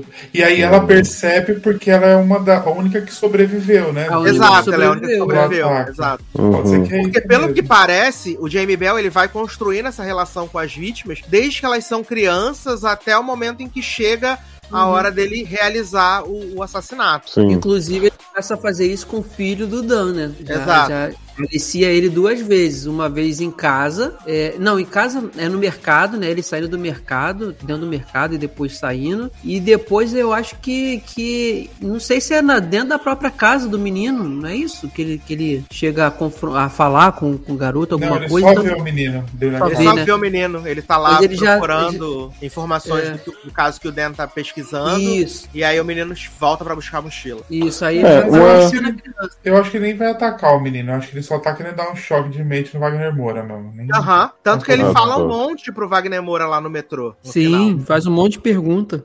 Uma coisa que eu não curti muito na série mesmo, que é que me cansou, é esse negócio de ter várias cenas do Jamie Bell aliciando mulher, indo atrás e fazendo uma provocaçãozinha. Eu entendo que é parte da história, afinal, né? A gente tá aqui debatendo o que é que ele faz, mas eu acho muito longo, assim, tipo, primeiro episódio ele fica lá atrás uma mulher. Aí no segundo tem a tal da Luísa Madrigal, que ele fica também fazendo terrorismo. Tipo, eu entendo que ele é o vilão, mas eu não quero ver esse homem atacando mulher toda hora, gente. É, essa, essa, essa cena da casa da, da Madrigal, ela é muito bizarra, porque, tipo, toda, tudo que ela faz na hora já tem foto dela naquela hora. E ela com a faca assim na mão apontando pro corredor e vendo a foto dela fazendo aquilo ali, como se ela estivesse vendo um espelho, Uhum. cara. Assim, é, é muito louco. Aí foi. Eu acho que esse é no 2, né? Aí eu falei, pô, cara, esse foi quando eu comecei a imaginar que realmente é uma parada de tipo, ou ele tá em várias épocas ao mesmo tempo, ou ele transita com muita facilidade entre os anos ali, entendeu? E ele tá agora aí atacando nesse ano de 92, se eu não me engano, que é o que passa a série, né? Então é, é- é muita. É coisa de, de dar nó na cabeça, assim. E eu tô gostando por causa disso, né? Ainda mais com, com os atores que são bons, entrega. A Betinha tá entregando pra caramba nessa personagem. Demais, cara. Ela tá é, eu ótima. falei pra Sácia, né? Sempre servindo entretenimento. Betinha Moss. Betinha nunca mais vai fazer uma personagem sã, né? Porque ela tá sempre um cara de demônio aterrorizada, sendo perseguida por homem escroto. Sim. Não, é porque não vai cara dar que- tempo, né? Que senão ela poderia ser indicada duplamente ao Emmy desse ano, mas é porque não vai dar tempo. Ó, Uhum. A cara que ela faz de, de desespero quando ela entra no 3B e tá uma, o Marcos em casa. Ela, gente, o que que tá acontecendo? Aí ela fica assim, daqui a pouco toca a campanha. Começa a chegar a galera toda do trabalho que caga pra ela e trata ela como se fosse melhor amiga. Ela fica É. numa posição que ela, tipo, é uma cara louca e aí depois ela, louca que eu falo assim, de o que que tá acontecendo? Não tô entendendo nada. E aí depois ela ainda é obrigada ali, todo mundo faz uma rodinha em volta deles pra ela falar alguma coisa, ela tem que se esforçar pra falar algo pra mostrar como se tivesse tudo bem, sabe? E a galera aplaudir e tal. Então assim, é uma, é uma sequência muito boa dela ali, ela entregou muito. Não, e um detalhe, né? Que Amy Brenneman tá nessa série como a mãe de, de Betinha, que é a, a crentona da igreja. É, Aí tá falando Essa tá mulher é do Leftovers? Não sei se é do Left, é do Private Practice. Deixa eu ver. Olha aí. Eu- Eu já vi essa mulher em alguma coisa. Referências. Porque assim, se você pegar a idade da Amy Brenneman e da Betinha na vida real, bate, né? Porque a Amy Brenneman tem 57 e a Betinha tem 39. Só que Aham. Betinha tá com carinha de 49 e Amy Brenneman parece ser 47. Então, assim, dá um choque quando eu vejo ela. Arrasando minha Betinha. Moss. É ela que se arrasou, né, jovem? Arrasando minha junho. É porque ela é muito fora do padrão, né? Ela é uma mulher que ela é branca, loura, mas ela não é bonita. Ela não é, ela não é bonita, ela não é magra, né? Quebrando os padrões. Mas acho que é a cara de demônio mesmo. Ah, ela Essa fez leftovers. Então, é isso que eu tô falando. Ela é, ela é a, é a mãe do. do A Laurie, né? é, é a que entra pra, pra seita e depois sai, né? A esposa do, do, do Justin Turro, né? eu acho. Ela culto. Eu acho Não, ela, bizarro. ela tá- Fala, desculpa, Léo. Não, eu acho bizarro vocês lembrarem dela em Leftovers, sendo que ela fez o papel da doutora que tem a barriga arrancada da.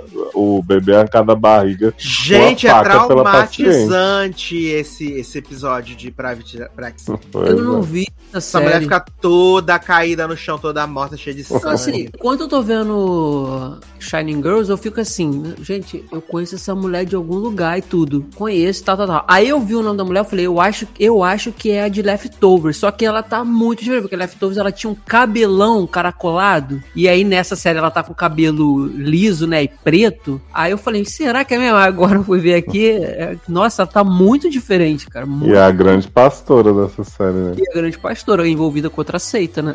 Grande pastora. Entrou pro Wilson. Opa. Gente, aquela cena que ela chega na igreja e aí a mãe, ah, você voltou, aí vai falar Se com ela, daqui a pouco né? a mulher começa a orar assim, e aí junta geral e faz tipo, tocando no corpo da mulher, um grupão de oração. Eu falei, gente, que agonia, sai daqui, sai daqui, sai daí. Covid, né, Ai, gente? Deu nervoso. E essa série vai ter quantos episódios? Eu acho que é determinante pra pensar se eu vou seguir. Ocho. É, deve ser oito, é. Tudo da Olha. Apple é oito. Ocho. Porque não é uma história que dá pra estender muito, né? Não. Tanto que é minissériezinha do sucesso, né? Uhum. Então, já... Apple eu nunca critiquei, né? Sempre critico a Apple, mas dessa vez É. a caneta E foi boa. E nunca critiquei o espanhol de Vaguinho, que está perfeito nessa série, como jamais esteve. Aliás, Vaguinho e Betinha Moss viraram melhores amigos. Amo. Ah. Gente, e Vaguinho tá belíssimo nessa série. Ai, Ele faz- deu uma ódio. fitinha do Senhor do Bom Fim pra Betinha Moss que ela botou no tornozelo dela e tá lá, viado. Depois Vaguinho. desse homem fazer anos de, de Pablo Escobar, se o, se o espanhol dele não fosse bom, ia dar na cara dele, né? Mas o espanhol dele como o Pablo era uma bosta, né, jovem? Eu não achava, não. Eu achava Nossa. bem bom. Jesus. Ai, Ele menino, falava um portunhol escroto. desde a novela que ele olha pra Camila Pitanga e fala, cachorra. Cachorra. Ai, gente, É. me dá até uns negócios. Ele depois comeu a quentinha de camarão, né, menino? Tá prosperando muito. Ah, eu amo. Mas assim, eu estou achando topíssima. Eu tô gostando Ah, eu Estou, também. topíssima. estou envolvido, né? Menino, Eu e Zanon, tava- eu e Zanon no sábado a gente conversando, que o Zanon tava, tava um episódio à frente e um atrás e a gente conversando. Mas é isso, será que é isso? Agora vai ser, Ah. o que que tá acontecendo, meu Deus? Eu, eu não sou muito fã dessa sensação de não entender absolutamente nada e me sentir um estúpido, não, mas eu estou intrigado. Então, eu tô com a mesma sensação, porque quando a pessoa fala, ai, não tô entendendo nada, mas tô adorando, eu acho um pouco demais. Mas Não, essa é e uma aí é o- uma coisa que você não entende, mas você sabe que tem uma coisa pra explicar ali, né? Pois é. Aí o Henrique falou pra mim assim, nossa, mas é super simples. Aí eu falei, eu sou muito burro. Boa, simples não é, não. Ai, Olha. manda o Henrique mandar um áudio explicando a série pra Sim. mim. Pois é, final explicado. Aliás, Leózio, pede pra ele mandar um áudio é, falando sobre submarino pra mim, porque eu não quero ver, não. Ah, vai ver, jovem. Tem landscapes lindas também embaixo do mar. Porra, embaixo do mar, né?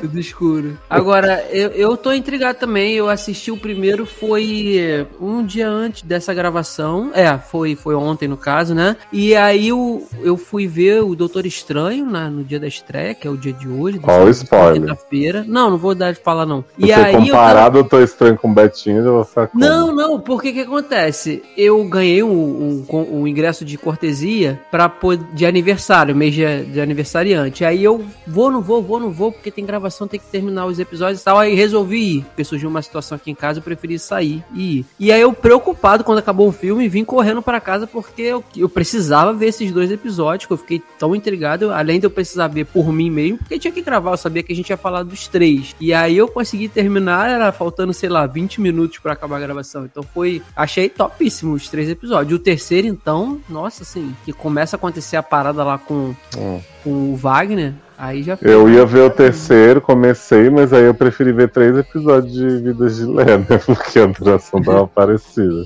Que acho que é 59 minutos o terceiro, não é? O terceiro é. É uma o hora. primeiro é, o primeiro é 50 e pouquinho, 54, sei lá. E É, o o segundo, segundo diminui, 40, te dá é. ilusão, e de repente E o vem essa lapada. Ah, terceiro Mas tava com uma saudade de ver uma série assim, que é de semana, que dava pra ficar pensando o que, que é isso, o que, que é aquilo outro. Sim. Ah, mas E o você devia ter visto Ruptura. É isso aí. Qual que é esse Repitura, meu filho? Ruptura da Apple, do, das personalidades do trabalho e da, e da vida particular que são diferentes. Ah, aquele que entra no trabalho e quando sai não lembra de nada, né? Isso, que a galera faz um procedimento aí pra separar. Muito bom. Em não breve eu e Darlan não. falaremos de ruptura para todos os, os Severancers. Eu não cheguei a ver essa. É assim. Você vai o adorar. bom- O bom é, eu tenho que, eu tenho que. Porque é meio de doido assim também? É bem de doido, é, é bem Shining Girl, só que um pouco mais simples. assim. O bom da Apple é aquele e tem a coisa, Ah, eles têm o negócio do, do semanal também, né? Então, a série assim é bom por causa disso, que você consegue, você fica ansioso esperando pra debater e tal, isso é legal. Uhum. Depois eu vou tentar ver esse. Porque eu tava passando esses dias, eu falei, gente, e essas séries do ano? Será que tem alguma série boa desse ano? A única que eu gostei mesmo desse ano foi Heartstopper. O resto eu achei tudo uma merda. É, tá ser complicado, né? Fora Vida de Lé também, que é um hino. ok? É, agora, eu tô, eu só não assino a Apple mesmo fixa. Eu, eu, para mim é ótimo, porque eu vejo muita coisa de lá. Por conta do celular, né? Porque eu vejo tudo pelo celular. E aí, pra ver no, no navegador Chrome do celular é horrível demais, cara. E eu não, não gosto de ver muito pelo notebook. O notebook trava toda hora, esse notebook horroroso. E aí, por isso, mas eu sou doido pra assinar a Apple. O dia que se. Eu acho que esse dia nunca vai chegar.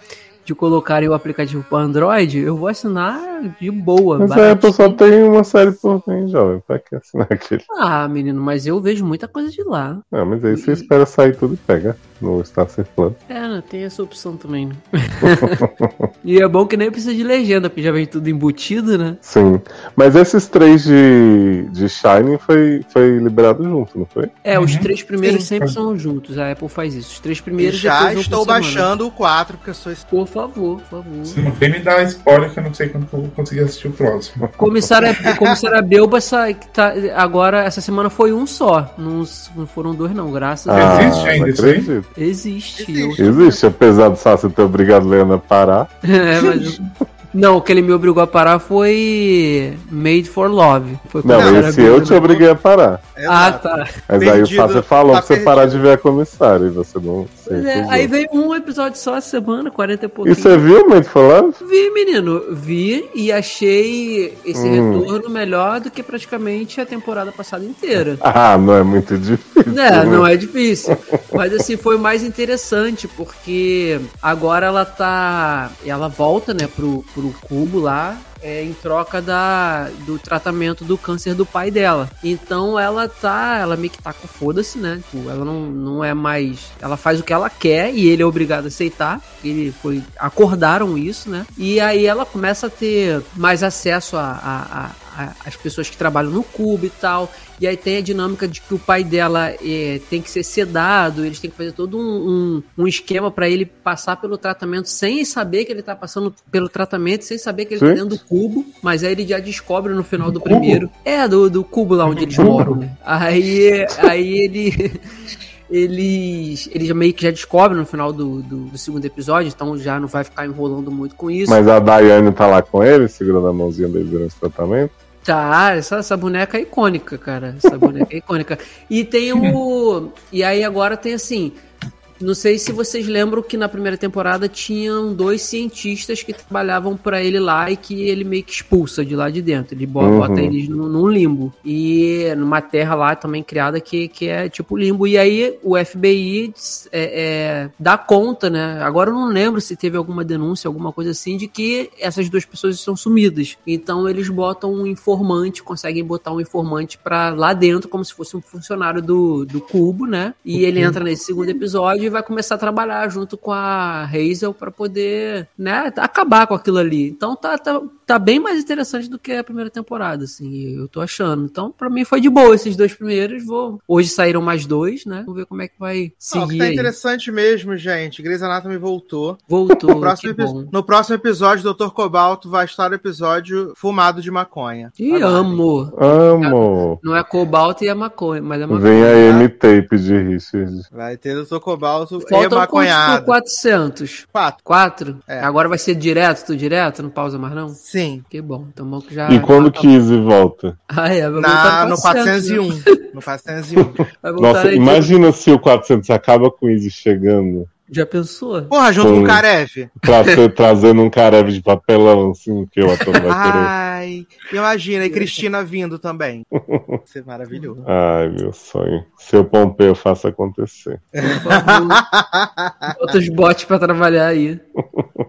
Eles vão e botam, tipo, outra atriz coreana fazendo a Cristina. Adoro. Ai, meu pai. Que maravilhoso. Mas então estamos chegando ao final deste Logado Cast dessa semana. Maravilhoso, incrível, sensacional. Curtinho, Zé vez. Curtinho, tá vendo? É para as pessoas ficarem preparadas aí, espertas. A gente tá sempre quebrando a realidade, né? Uhum. A pessoa pensa que vai levar um episódio de 5 horas ganha de uma hora. É isso. Mas o que importa é que ela veio aqui pra se divertir, se divertiu. Eu acho. Se não se divertiu também, finge, né? Problema. Ah, Lembrando que você pode comprar a Sonatina em Amazon.com.br, né? Dar mais dinheiro para Zanon, que é assim que Verônica de comprou, hein? Verônica comprou. Assim que ele terminar as 17 universidades dele, ele vai escrever o volume 2, com certeza. Se não escrever, a gente vai dar na cara dele, tá? Você também pode entrar em leonardoliveira.com.br para comprar Entretempos volume 1, volume 2. Volume 3 está vindo muito Em aí. breve, hein, Verônica? Não me mate. E não mate Vem bem. Vindo muito, Para de muito aí. substituir os textos sem salvar antes, hein? Por favor. Olha. Eu Não salvei. fala isso que ele fica jovem. triste. ele fica triste, não fala aí. Ah, além disso, você pode comprar Difícil Litera também e Histórias Não Contadas da Magia, que também estão vindo aí. Você pode ouvir a belíssima voz de Leózio no Sede no Ar, também que tá com um episódio novo aí, episódio recente, né, no seu timeline. E você pode seguir Leandro Chave no Twitter, né, para poder aí ficar sabendo de coisas que ele tá assistindo, vivendo, assistindo, vivenciando, né, é isso. Então, estou chegando ao final desse podcast. Então, é isso, meus queridos. Um grande abraço. Até a próxima. E semana que vem tem Grey's Anatomy. Tchau.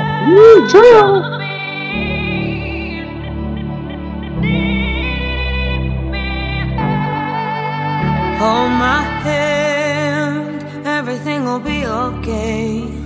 I heard from the heavens that clouds have been gray. Pull me close, wrap me in your aching arms. I see that you're hurting. Why'd you take so long to tell me you need me? I see that you're bleeding. You don't need to show me again. But if you decide to, I'll